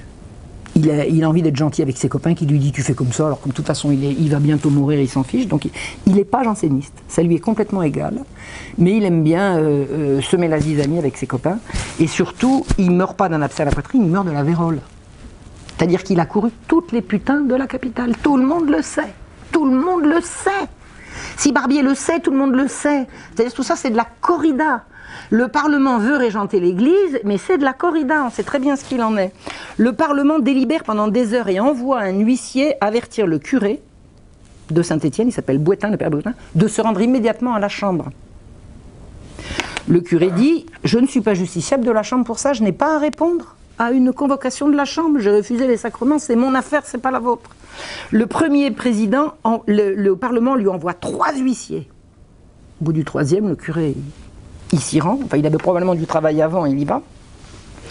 Et le premier président, le premier président, hein, c'est le haut de la, de grande chambre, lui demande des comptes de sa conduite.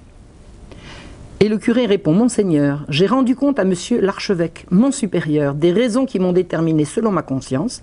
Si Monseigneur l'archevêque me l'ordonne, j'administrerai sur le champ. C'est-à-dire, mêlez-vous de vos oignons. Le premier président insiste en lui disant qu'il lui demande ses motifs. Et le curé répond Mes motifs, je viens de vous les donner. Je n'ai rien d'autre à vous dire. Et les gens du roi, c'est-à-dire le parquet, concluent à un décret de prise de corps contre le curé. Il est immédiatement arrêté, puisqu'il refuse d'administrer les sacrements. Et pendant ce temps-là, on envoie une délégation inviter l'archevêque à envoyer des ecclésiastiques confesser le, sieur Coffin. C'est-à-dire que le Parlement donne l'ordre à l'archevêque d'envoyer quelqu'un pour administrer un mourant. Mercredi 30 décembre, une délégation exceptionnelle des gens du roi auprès de l'archevêque. Vous avez le parquet qui se déplace chez l'archevêque et qui reste deux heures avec lui et qui exige qu'il fasse administrer. L'archevêque les reçoit très aimablement. Le Parlement continue, et continue de leur dire que oui, messieurs, tout à fait, j'ai bien entendu, au revoir, messieurs, l'archevêque ne veut rien se justifier de rien, il refuse. Le Parlement continue la procédure sur le rapport des gens du roi. Et euh, ils finissent par libérer le, brave curé Bouetin qui sort après 24 heures euh, en prison, qui ressort en larmes. Bon, il est complètement affolé, hein. il, a, fait selon sa conscience et selon son, selon devoir. Et euh, on le laisse rentrer chez lui après l'avoir mûrement réprimandé. Et j'imagine que ça doit être très impressionnant pour un petit curé de paroisse de se faire réprimander par tous ces messieurs avec leurs perruques, leurs machins. Ça, ça, doit être très très impressionnant. Pendant ce temps-là, le malade est toujours vivant. on a encore le temps de d'arranger les choses. Et on dit qu'il n'y a toujours pas de confesseur. Voilà. Donc euh, le Parlement envoie euh, le greffier du franc chez l'archevêque pour lui demander des comptes. Et l'archevêque dit Mais messieurs, euh, j'ai toujours pas de compte à vous rendre là-dessus. Je fais selon ma conscience et selon mes prérogatives. Je n'ai rien à vous dire. Et enfin, Coffin le Jeune rend l'âme. Et son enterrement est une grande démonstration de jansénisme judiciaire en présence de 500 personnes et on a un deuxième refus de sacrement. Il est enterré le 10 janvier 1751 dans l'église Saint-Jean de Beauvais avec son feu, son tonton, qui était mort à peu près dans les mêmes conditions. Et personne ne va dire qu'en en fait il a été administré, que depuis le début l'archevêque a fait ce qu'il y avait à faire. Ils ont fait venir un prêtre qui l'a administré, qui l'a confessé, qui lui a donné l'absolution, qui lui a donné les derniers sacrements, ce qu'il était impossible de dire, l'idée étant de créer indifférent, un scandale. Et l'archevêque a écrit, il écrira plus tard, il est impossible de dissimuler avec quelle affectation on a omis d'énoncer que le confesseur de M. Coffin était approuvé. Je suis en droit de me plaindre de cette affectation et j'ai le devoir de m'opposer à ce que des malades appellent des prêtres suspects pour les entendre en confession. C'est-à-dire que le scandale n'a pas eu lieu. C'est monté de toutes pièces pour embêter l'Église. C'est un harcèlement judiciaire contre l'Église.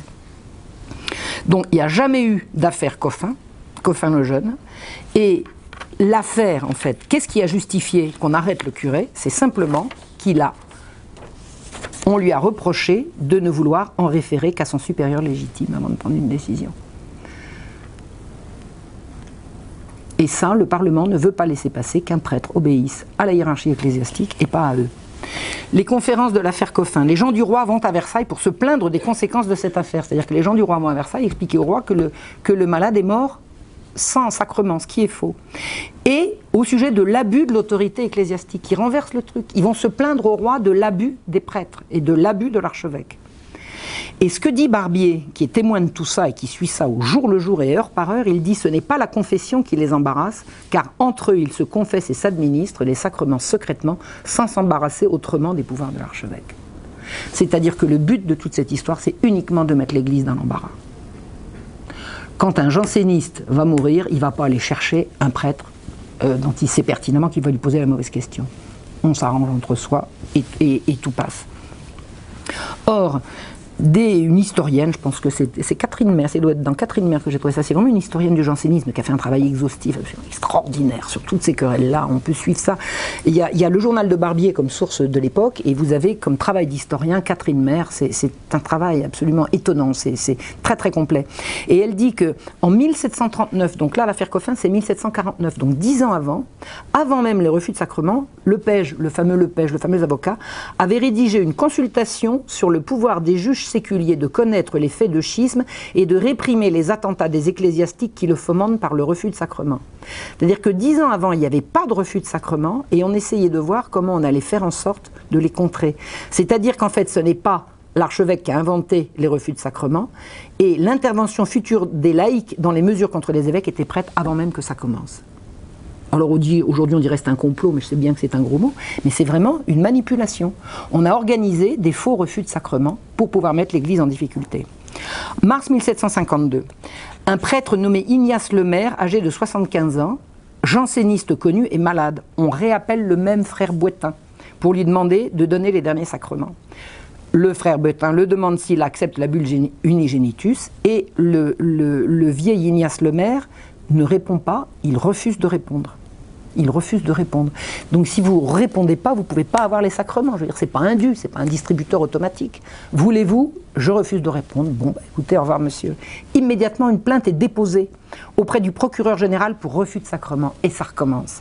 Le Parlement s'assemble le même jour et envoie chercher le prêtre qui dit qu'il est occupé. Le Parlement attend à 15 heures. Il ordonne que le frère Boitin sera décrété d'ajournement personnel pour subir un interrogatoire. Jusqu'à 6 heures, puis qu'à 6 heures, ce sera l'archevêque qui viendra à la cour où il siégera pour prendre sa place comme duc et père. L'archevêque de Paris est duc et père, c'est-à-dire qu'il peut siéger au Parlement de Paris comme duc et père. Et il est convoqué pour siéger dans cette affaire.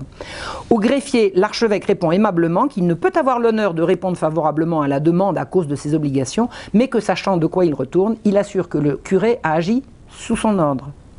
Quand le curé arrive au palais, il dit avoir en effet refusé d'entendre le mourant en confection et assure que si l'archevêque le lui ordonnait, il obtempérerait immédiatement. Là, on prend note, on a la preuve que Monseigneur de Beaumont fait refuser de donner les sacrements. Le frère Boitin est condamné à trois livres d'aumône pour le pain des pauvres et on donne à l'archevêque 24 heures pour administrer. On donne l'ordre à l'archevêque de faire administrer le sieur le maire. S'il refuse, on convoquera les ducs et pairs seuls habilités à juger. C'est-à-dire que les juges, pour pouvoir juger l'archevêque de Paris sont prêts aux grandes manœuvres. Convoquer les juges et pairs, c'est convoquer le tribunal suprême du royaume. Le roi, évidemment, est immédiatement informé. Il convoque toujours le président et, le premier président et deux présidents. Il leur dit Ça me regarde, ça ne vous regarde pas, je vous interdis. Ensuite, le roi donne à un prêtre l'ordre d'aller administrer le vieux le maire. Voilà, le vieux le maire est mort. Donc ça y est, on tient un nouveau scandale. Immédiatement, le frère Boitin est décrété de prise de corps, c'est-à-dire qu'il est arrêté. Un huissier vient dresser chez lui un procès verbal de tous ses meubles et pose les scellés sur sa porte. Tout va être vendu. Alors que le roi vient d'interdire aux magistrats de s'en mêler. Donc les plus hauts magistrats vont voir le roi. Le roi leur dit Je vous interdis de vous en mêler. Ils reviennent au Parlement, ils arrêtent un curé. Enfin, ils essayent de l'arrêter parce que le curé a pris la fuite. Enfin, disons qu'ils rédigent un ordre d'arrestation du prêtre. Ils mettent les scellés sur sa maison et ils viennent de recevoir l'ordre de ne pas le faire. Mais c'est tellement important ce qu'ils font. Le roi n'est pas obéi. La, royauté est totalement bafouée. Les juges envoient une longue lettre de Jérémie au roi. Nous avons écouté vos ordres avec attention, la soumission qu'il aurait dû. Nous pouvons dissimuler l'excès de notre douleur. Est-il possible que votre majesté désapprouve Que deviennent ces lois si sages, si utiles Vos droits, votre indépendance, votre souveraineté, etc. etc. Ils obéissent, ils obéissent, ils désobéissent en s'aplatissant et en expliquant que c'est pour mieux obéir qu'ils désobéissent comme ça. Et ils préparent des remontrances, ils vont les porter à Versailles, et alors qu'ils sont en route pour Versailles, les remontrances sont déjà imprimées sans autorisation et circulent partout dans Paris. L'engrenage. Le roi appelle ses évêques en disant bon, écoutez, maintenant vous allez arrêter, s'il vous plaît, les histoires de billets de confession, on va calmer tout ça, vous allez arrêter, et de toute façon, je ne veux plus qu'on parle de ça, j'impose le silence. Tout le monde va se taire là-dessus, je ne veux plus en entendre parler. Même la faculté de théologie va se voir interdire d'évoquer toute question qui peut donner lieu à des disputes. Et comme la faculté de théologie, les querelles théologiques, c'est sa raison d'être, sinon ça ne serait pas une faculté de théologie, au bout d'un moment, les magistrats vont empêcher la faculté de théologie de faire de la théologie. Ni plus ni moins. Et comme il joue sur l'ambiguïté du texte, le Parlement enregistre le texte, mais dans le même temps, il exclut, en enregistrant, de renoncer à réprimer les refus de sacrement il enregistre le texte, sauf qu'ils veulent. Et il commence, il crie ce nouvel arrêt qui est désobéissant par rapport à ce que le roi vient de leur dire, ils le font crier dans les rues, ils l'affichent, ils le font paraître dans la Gazette de France, et ils viennent narguer l'archevêque dans la cour de l'archevêché où, ils placardent des dizaines d'exemplaires de leur arrêt. Et pendant que les juges s'occupent de poursuivre des prêtres, ce qu'on vient de leur interdire de faire, ils ne rendent plus la justice parce qu'ils n'ont plus le temps. Or, les juges sont là pour rendre la justice au nom du roi. La justice est un service public. La population française a droit à la justice. C'est un service. Les gens ont besoin qu'on leur rende justice. Les juges n'ont plus le temps de rendre la justice puisqu'ils poursuivent des prêtres alors qu'ils n'ont pas le droit de le faire. Incapables de se faire obéir, parce que là il faut quand même voir ce que c'est que l'absolutisme royal, il n'y a pas moyen que Louis XV se fasse obéir, ils forment une commission qui m'a discuté. Vous savez, c'est pas nouveau de former une commission pour enterrer un problème. Alors, le jour de la Pentecôte, l'évêque d'Amiens qui s'appelle Monseigneur de la Motte, est-ce qu'il y en a à qui ce nom dit quelque chose Monseigneur de la Motte? Je vous expliquerai tout à l'heure. Monseigneur de la Motte, le jour de la Pentecôte, dans son église, dans son église, dans sa cathédrale, il a tonné contre le Parlement, respectable tribunal, dit-il, quant aux affaires civiles, mais sans juridiction aucune pour les affaires de l'église, tout particulièrement sur les affaires de, de sacrement. Et il écrit au roi, c'est un soulèvement des parlements contre les évêques. Le roi ne les réprime pas, mais peut-être qu'enfin touché du péril, il protégera les évêques en leur personne et en leur personne la religion. Ce n'est pas le temps d'abdiquer. Voici des troubles qui ne permettent pas à un évêque de quitter la partie. L'honneur y est intéressé autant que la conscience. S'il ne fallait que tout quitter pour qu'on eût la paix, je ne tiendrais pas un quart d'heure. Eh bien, le Parlement décide que ça, c'est contraire à la loi du silence qui a été décrétée par le roi et va poursuivre Monseigneur de la Motte. Alors, je vous ai dit que c'est un nom qui aurait dû vous dire quelque chose. Est-ce que vous avez entendu parler de l'affaire du chevalier de la barre hein? Le chevalier de la barre, c'est plus tard, c'est plus tard, c'est pas, longtemps plus tard. C'est un jeune homme qui a été condamné pour avoir refusé, condamné exécuté, hein, mis à mort, pour avoir refusé prétendument de se découvrir, etc. Bon, Monseigneur de la Motte est partie prenante dans l'affaire de la barre, mais pas du tout de la façon dont on l'a dit. Hein. Donc, mon hypothèse, moi, est que le, chevalier de la barre a été exécuté, condamné et exécuté pour embêter Monseigneur de la Motte. Parce que Monseigneur de la Motte le défendait en disant bon, il a été blasphème, mais euh, bon, euh, nous demande. Et pour que le, Parlement de Paris, pour montrer qu'il était seul habilité à juger d'affaires de blasphème, de sacrilège, etc., a fait exécuter euh, le, jeune chevalier de la barre contre la vie de Monseigneur de la Motte. Donc Monseigneur de la Motte est poursuivi par le Parlement de Paris pour un sermon. Pour un sermon. Euh, et pour le neutraliser, le Parlement en appelle comme d'abus de ses statuts synodaux. L'appel comme d'abus, on dit voilà, il y, a, un abus de Monseigneur de la Motte sur, sur les statuts de son synode, et nous en appelons, etc. C'est du harcèlement. C'est du harcèlement. 20 évêques vont prendre la défense de, l'archevêque de Paris, Monseigneur de Beaumont.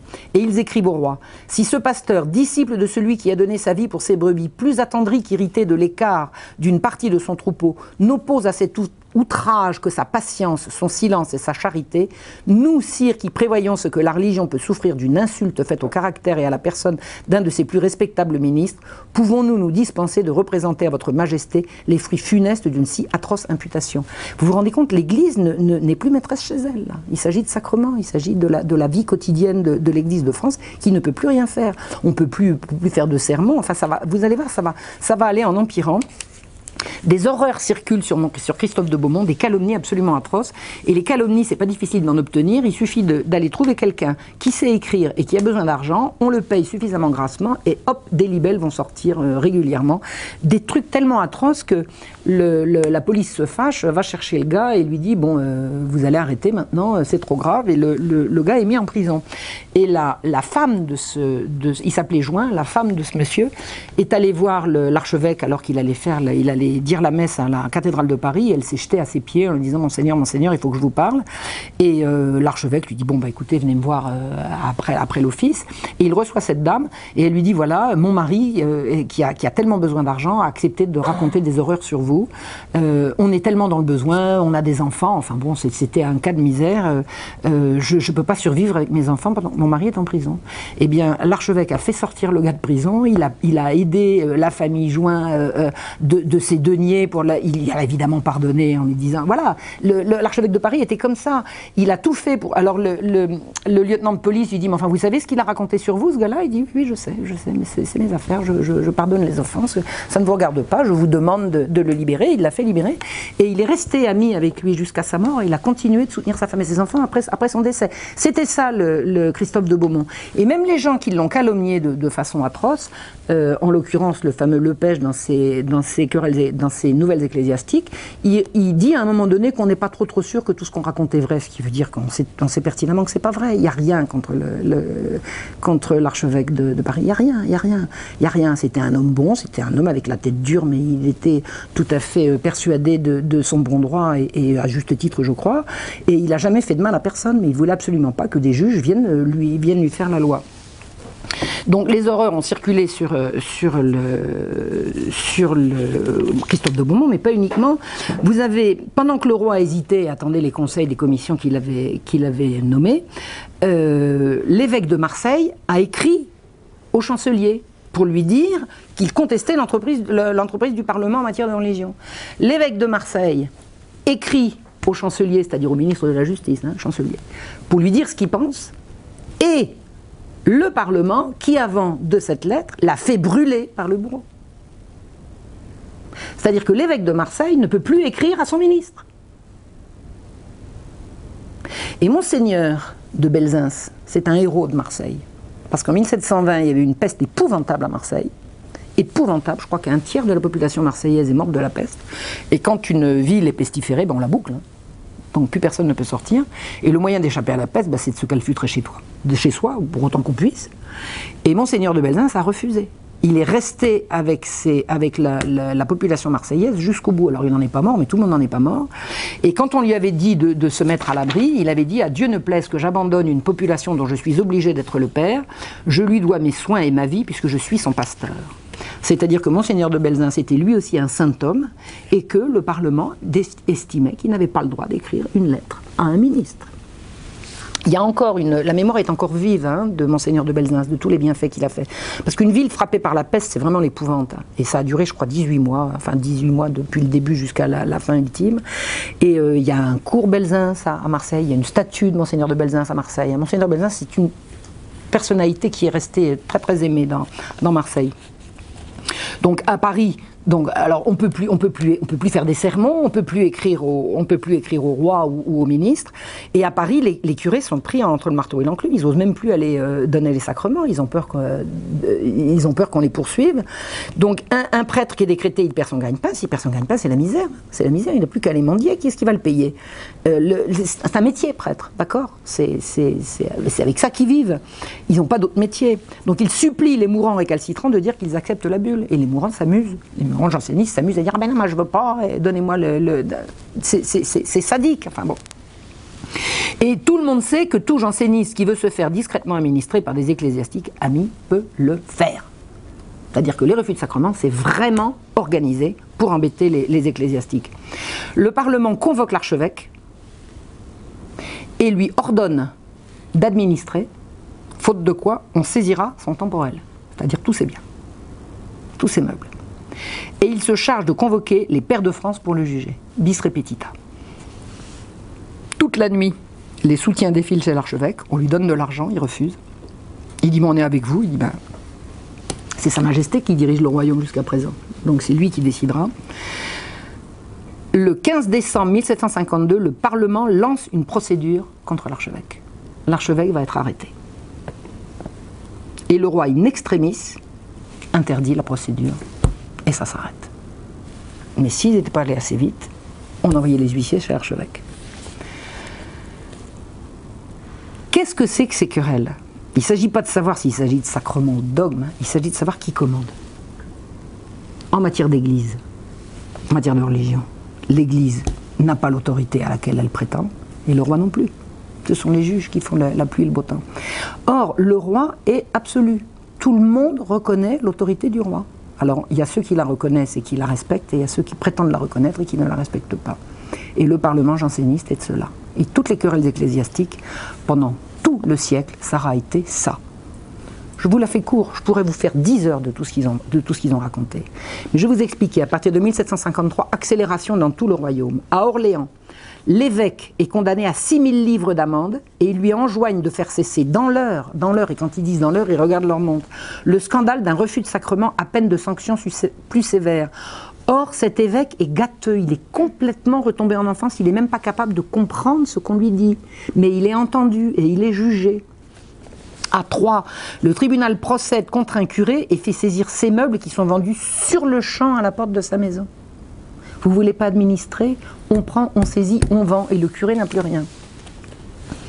La province rejoint la capitale. Toulouse, Rouen puis Aix-en-Provence poursuivent à leur tour non seulement pour des refus de sacrement mais également pour des sermons. Un jésuite toulousain est interdit d'enseigner, il n'aura plus le droit d'être professeur, pour avoir prêché contre les appels comme d'abus. Il a dit, en chair, les appels comme d'abus sont un abus, hop, on le vire, on lui retire son métier d'enseignant. à Rouen, le Parlement condamne l'évêque d'Evreux à 6000 livres d'amende pour avoir couvert un refus de sacrement. Alors comment ça s'organise un refus de sacrement? Il y, a, un truc qui est, raconté très très en détail à propos d'une demoiselle l'allemand, une lingère, c'est-à-dire une femme de, très très modeste extraction, qui meurt d'un cancer du sein. Bon, elle a été convulsionnaire, c'est parce qu'elle a été convulsionnaire qu'on connaît l'histoire. Donc elle est d'une famille de convulsionnaires, ça veut dire qu'elle s'est fait fouetter, battre, torturer et tout euh, par, des messieurs debout autour, et elle allongée sur un truc, c'est d'un sordide, c'est vraiment absolument abominable. Enfin, toujours est-il que cette dame meurt d'un cancer du sein et on appelle le curé du coin, qui s'appelle le père Anselme, pour l'administrer. Bon, elle va mourir, elle a besoin des derniers sacrements. Le curé, le père Anselme, arrive et lui demande si elle s'est confessée et à qui. Mais il ne voudrait pas les. D'accord, hein, il y a une logique. Vous voulez obtenir les derniers sacrements Est-ce que vous avez fait la paix avec le bon Dieu? Oui, non. Bon. Et elle refuse de répondre. Elle pourrait dire oui ou non. Elle refuse de répondre. Elle dit Je veux les derniers sacrements. Alors le prêtre lui dit Mais écoutez, euh, est-ce que vous vous êtes confessé? Ça ne vous regarde pas. J'exige les, derniers sacrements. Vous savez, c'est la, distribution automatique. Quoi. Vous avez bien le droit d'avoir les derniers sacrements. Ça vous rappelle quelque chose? Donc, euh, autour du lit, vous avez les frères de la dame, les adeptes et tout, puis ils sont aux aguets, là, ils sont prêts à frapper. Alors, euh, administrera, administrera pas. Alors, le, le, père Anselme, il n'est pas tranquille, hein, parce que ça fait quand même des mois que ça dure. Il dit Mais vous avez bien un oncle qui est curé, là? Oui. Ah, bah attendez, vous savez ce qu'on va faire? On va aller chercher le tonton. C'est un bon prêtre, il va vous administrer. Puis après, là, je lui dis Bon, euh, il va se décharger sur l'oncle. Sur et euh, il va le chercher. Et euh, comment ils Est-ce qu'ils sont allés voir le, prêtre? Non, non, non. Euh, donc ils sont tous d'accord. Ils vont chercher le, ils vont chercher le tonton qui est curé. Le père, Anselme s'en va. L'oncle accourt et il dit voilà, euh, je vais moi confesser euh, ma nièce. Voilà, voilà. Ben, vous pouvez sortir? Non. Bah, attendez, je ne veux pas confesser. ah non. Bah, vous sortez? Non. Bah, alors je peux pas confesser? Bon bah voilà. On rappelle le père Anselme. Le somme d'administrer. Mais il dit, mais elle a, été euh, confessée. Ah ben ça vous regarde pas. Il dit, non mais attendez, là on va où? Alors il dit, bon bah écoutez, j'ai compris, moi je vais la confesser, d'accord? Alors vous sortez? Non. Ben vous sortez? Non. Ben alors je ne peux pas la confesser, donc vous refusez? Oui, bon, ça y est, c'est parti, c'est ça un refus de sacrement. Le malheureux père Anselme, pour se couvrir, il a écrit une lettre, écoutez bien, c'est fou, c'est des affaires de conscience. Quand on ne croit pas à ça, on croit que c'est des singeries, mais quand on y croit, c'est grave. Il dit N'ayant aucune connaissance que la demoiselle Lallemand ait été confessée par un prêtre approuvé, je ne peux l'administrer tant qu'elle persistera dans le refus qu'elle fait de me faire connaître son confesseur, que suivant les lois du diocèse et les expressions de mes pouvoirs, aurait dû se présenter devant moi et demander mon agrément. Quand quelqu'un est mourant, le confesseur habituel se fait connaître. Or, celui-là ne s'est pas fait connaître. Et en cela, je suis les lumières de ma conscience et les ordres réitérés de l'archevêque. Je me suis présenté plusieurs fois pour voir et parler à la malade en particulier, et n'ai pu avoir cette liberté. On n'a jamais voulu le laisser seul avec la pénitente. On ne fait pas une confession publique. C'est pas comme ça que ça se passe. Fait en la chambre de la demoiselle Lallemand, en présence de messieurs Lallemand frères, ce 28 novembre 1754 à 10h du matin, signé Anselme. Eh ben voilà, on tient, ça y est, on va pouvoir l'arrêter. Il a refusé de donner un sacrement. Et immédiatement, le Parlement décrète de prise de corps le prêtre, les deux vicaires, la paroisse, de la paroisse et l'archevêque, pour refus de sacrement. C'est comme ça que ça s'organise. C'est ça la tyrannie. Des ordres sont lancés pour arrêter tout le monde. Des ordres sont lancés pour arrêter l'archevêque. Il va voir le roi qui lui demande Allez, vous pourriez pas être un peu moins entêté? Il dit non. Non, je ne peux pas. Ma conscience ne me permet aucun accommodement. Il est évident que si l'archevêque plie là-dessus, ben, on renonce. On renonce à l'Église, on renonce à la religion. On va laisser des prêtres qui s'amusent à torturer des filles dans des, dans des coins sombres le soin de diriger les sacrements, la religion, le bien, le mal dans le royaume. Ça va pas. L'archevêque, se, il dit non, je refuse. Il rentre à Paris et il s'attend au pire, et il a raison. Le 3 décembre, l'archevêque reçoit une lettre du roi qui lui intime l'ordre de quitter Paris sur le champ et de se rendre à sa résidence de Conflans. En fait, le roi l'exile.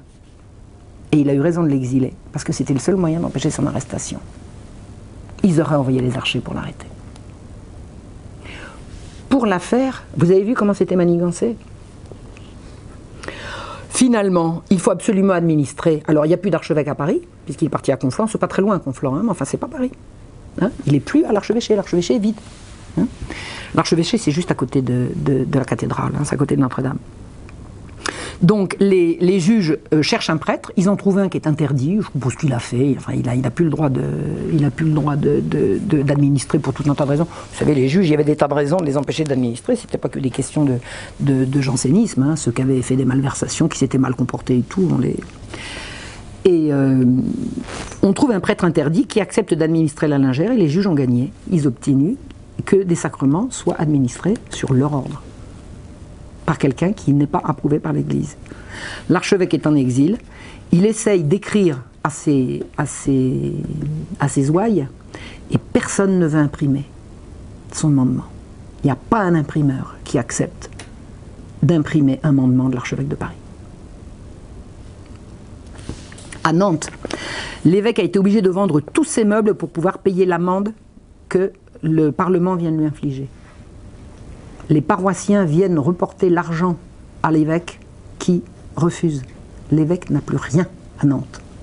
On leur donne, quand les juges décident d'une amende, c'est de telle sorte que ça couvre la totalité des avoirs de, celui qui poursuit. À Troyes, l'évêque, qui s'appelle Monseigneur Poncé de la Rivière, se verra saisir et vendre tous ses meubles devant sa porte en 24 heures. Pareil, pour un refus de sacrement. Il n'a plus rien. Le public a vu l'ensemble des biens de l'archevêque partir à l'encan devant sa porte pour 12 000 livres qui vont payer l'amende et les frais. Il est ruiné, il n'a plus rien. Pour d'autres affaires, messieurs vont à Conflans donner leurs ordres à Monseigneur de Beaumont, qui les reçoit, qui leur dit au revoir, messieurs, et qui ne veut pas les entendre.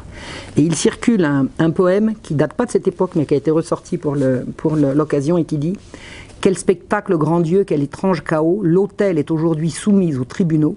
La fougueuse hérésie en perruque carrée foule aux pieds des pasteurs l'autorité sacrée. C'est-à-dire que c'est pas nouveau que les juges ont la prétention de tyranniser l'Église et d'expliquer que ce sont eux qui ont raison et qui doivent commander. Le roi tente en vain de fléchir euh, Monseigneur de Beaumont. Les affaires religieuses sont les affaires de l'Église et non des juges, et on le dit, et on le répète, et on le sérine, et les juges n'ont pas à s'en mêler. La magistrature n'a pas à s'immiscer dans ce qui ne la regarde pas et qui le regarde lui. Le roi essaye de fléchir l'archevêque. L'archevêque dit non, non, Majesté, je ne veux pas revenir sur ce que je viens de vous dire. Je refuse de plier. Le roi l'envoie en exil encore plus loin. Donc, l'archevêque de Paris n'est plus sur le diocèse de Paris. Et on l'a envoyé à Lagny, et pendant ce temps-là, l'archevêque de Paris, il était censé siéger au Parlement, à l'hôpital général. Et c'est parce qu'il siégeait à l'hôpital général que les, les, juges avaient, euh, l'avaient très très mal pris. Parce que, je vous dis, il y avait des tas de malversations à l'hôpital général. Et si l'archevêque venait mettre son nez là-dedans, il risquait d'y avoir des abus de dénoncer. Mais écoutez, ils ont gagné en trois, en trois ans de temps. L'archevêque est même plus sur, le, sur son diocèse. Et les malversations peuvent reprendre comme devant à l'hôpital général. Et en matière de malversation, euh, si vous lisez la Marche Rouge, vous verrez qu'il y avait en fait un gros trafic d'enfants qu'il y avait des grosses affaires de pédophilie et que sans le, sans le regard extérieur de l'Église, on pouvait faire ce qu'on voulait, mais avec, c'était, pas possible. Je n'ai jamais su si l'archevêque de Paris avait eu vent des affaires de mœurs à l'hôpital général, mais moi je les ai mises à jour. Hein. et éloigner l'archevêque de Paris de la capitale, c'est ne plus avoir d'autorité et d'œil extérieur pour voir toutes les atrocités qui s'y commettent. Mais ça, c'est dans la marche rouge. Vous n'en avez pas pris des livres? Si, si. bon, je vous montrerai ça tout à l'heure. Alors la suite de ça, il n'y a plus d'archevêque à Paris. Le 18 mars 1755, le Parlement abolit purement et simplement la bulle unigenitus par la procédure de l'appel comme la bulle. Voilà. La bulle unigenitus qui a été enregistrée une fois, deux fois, trois fois, qui a été dite faite loi de, euh, loi de l'Église, loi de l'État, loi du royaume, elle est abolie par les juges. L'assemblée du clergé qui a lieu tous les deux ans, je crois, reprend ses délibérations et dit Unigenitus est un article dogmatique irréfragable de l'Église. Il y a péché grave à ne pas y obéir.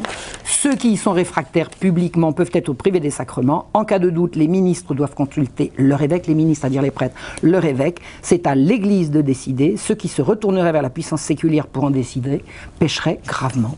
Et les juges s'en fichent et ils continueront.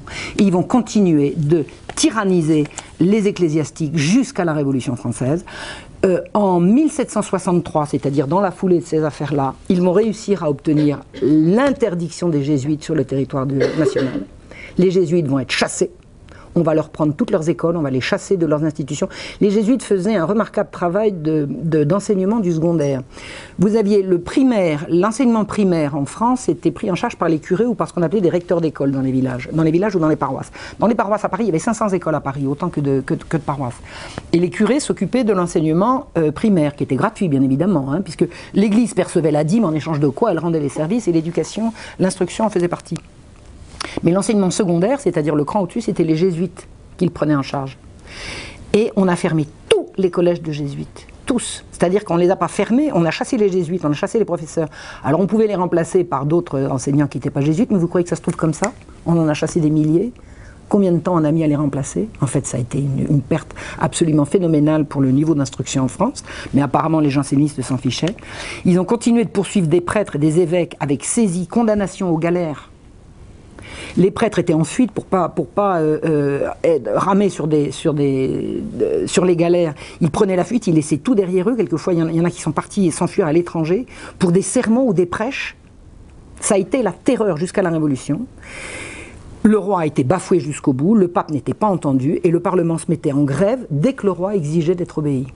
Il y a eu un point d'arrêt de quelques mois au milieu de toute cette affaire, ça a été l'attentat de Damien au milieu de toute cette affaire, après une huitième grève, parce que quand le roi obligeait le Parlement à obéir, il se mettait en grève. Donc le Parlement ne travaillait plus, les, salaires de tous les gens qui travaillaient autour d'eux, parce que le Parlement, c'est pour un juge, c'était, ça faisait travailler je ne sais combien de personnes, non seulement leurs domestiques personnels, mais tous les, tous les greffiers. Dès que le Parlement était en grève, tous ces gens-là ne, gagnaient plus leur vie. La, la, misère euh, fondait sur Paris quand le Parlement ne travaillait pas. Soit qu'ils soient exilés, soit qu'ils soient totalement en grève et qu'ils refusent de travailler sur place. Donc le roi était toujours obligé de, revenir sur ses décisions et de plier devant eux. Et l'attentat de Damien, qui a quand même semé la, la, la consternation. Il gens qui ont dit c'est la faute de toutes ces querelles si le roi était attaqué. Bon, l'attentat de Damien, c'est autre chose, mais c'est vrai que c'est au milieu de toutes ces affaires. Donc l'attentat de Damien a représenté une espèce de pause, et puis après c'est reparti, c'est reparti comme un seul homme, c'est reparti comme un seul homme derrière. Donc je vous dis, en 1763, le Parlement a réussi à interdire les jésuites et à faire fermer toutes leurs, et à récupérer plutôt toutes leurs écoles, mais enfin une école dans laquelle il n'y a, pas, a pas de maître jusqu'à ce qu'on les remplace, comme si on l'avait fermé. Et ça nous a mené à quoi? En 1790, à ce qu'on a appelé la constitution civile du clergé. Qu'est-ce que la Révolution française a fait de l'Église? La Révolution française a imposé aux prêtres ce qu'on a appelé la constitution civile du clergé, c'est-à-dire ça. Les prêtres obéiront à l'autorité laïque. C'est ça qu'ils ont voulu, c'est ça qu'ils ont obtenu. Alors, j'en ai terminé là pour aujourd'hui. Voilà ce que je peux vous dire du pouvoir tyrannique de l'Église à la veille de la Révolution. Elle est aux abois pendant tout le siècle. Et il y a un monsieur pour qui j'ai infiniment de respect parce qu'il a une, il a une façon euh, euh, de décrire la société française à la veille de la Révolution, c'est Alexis de Tocqueville.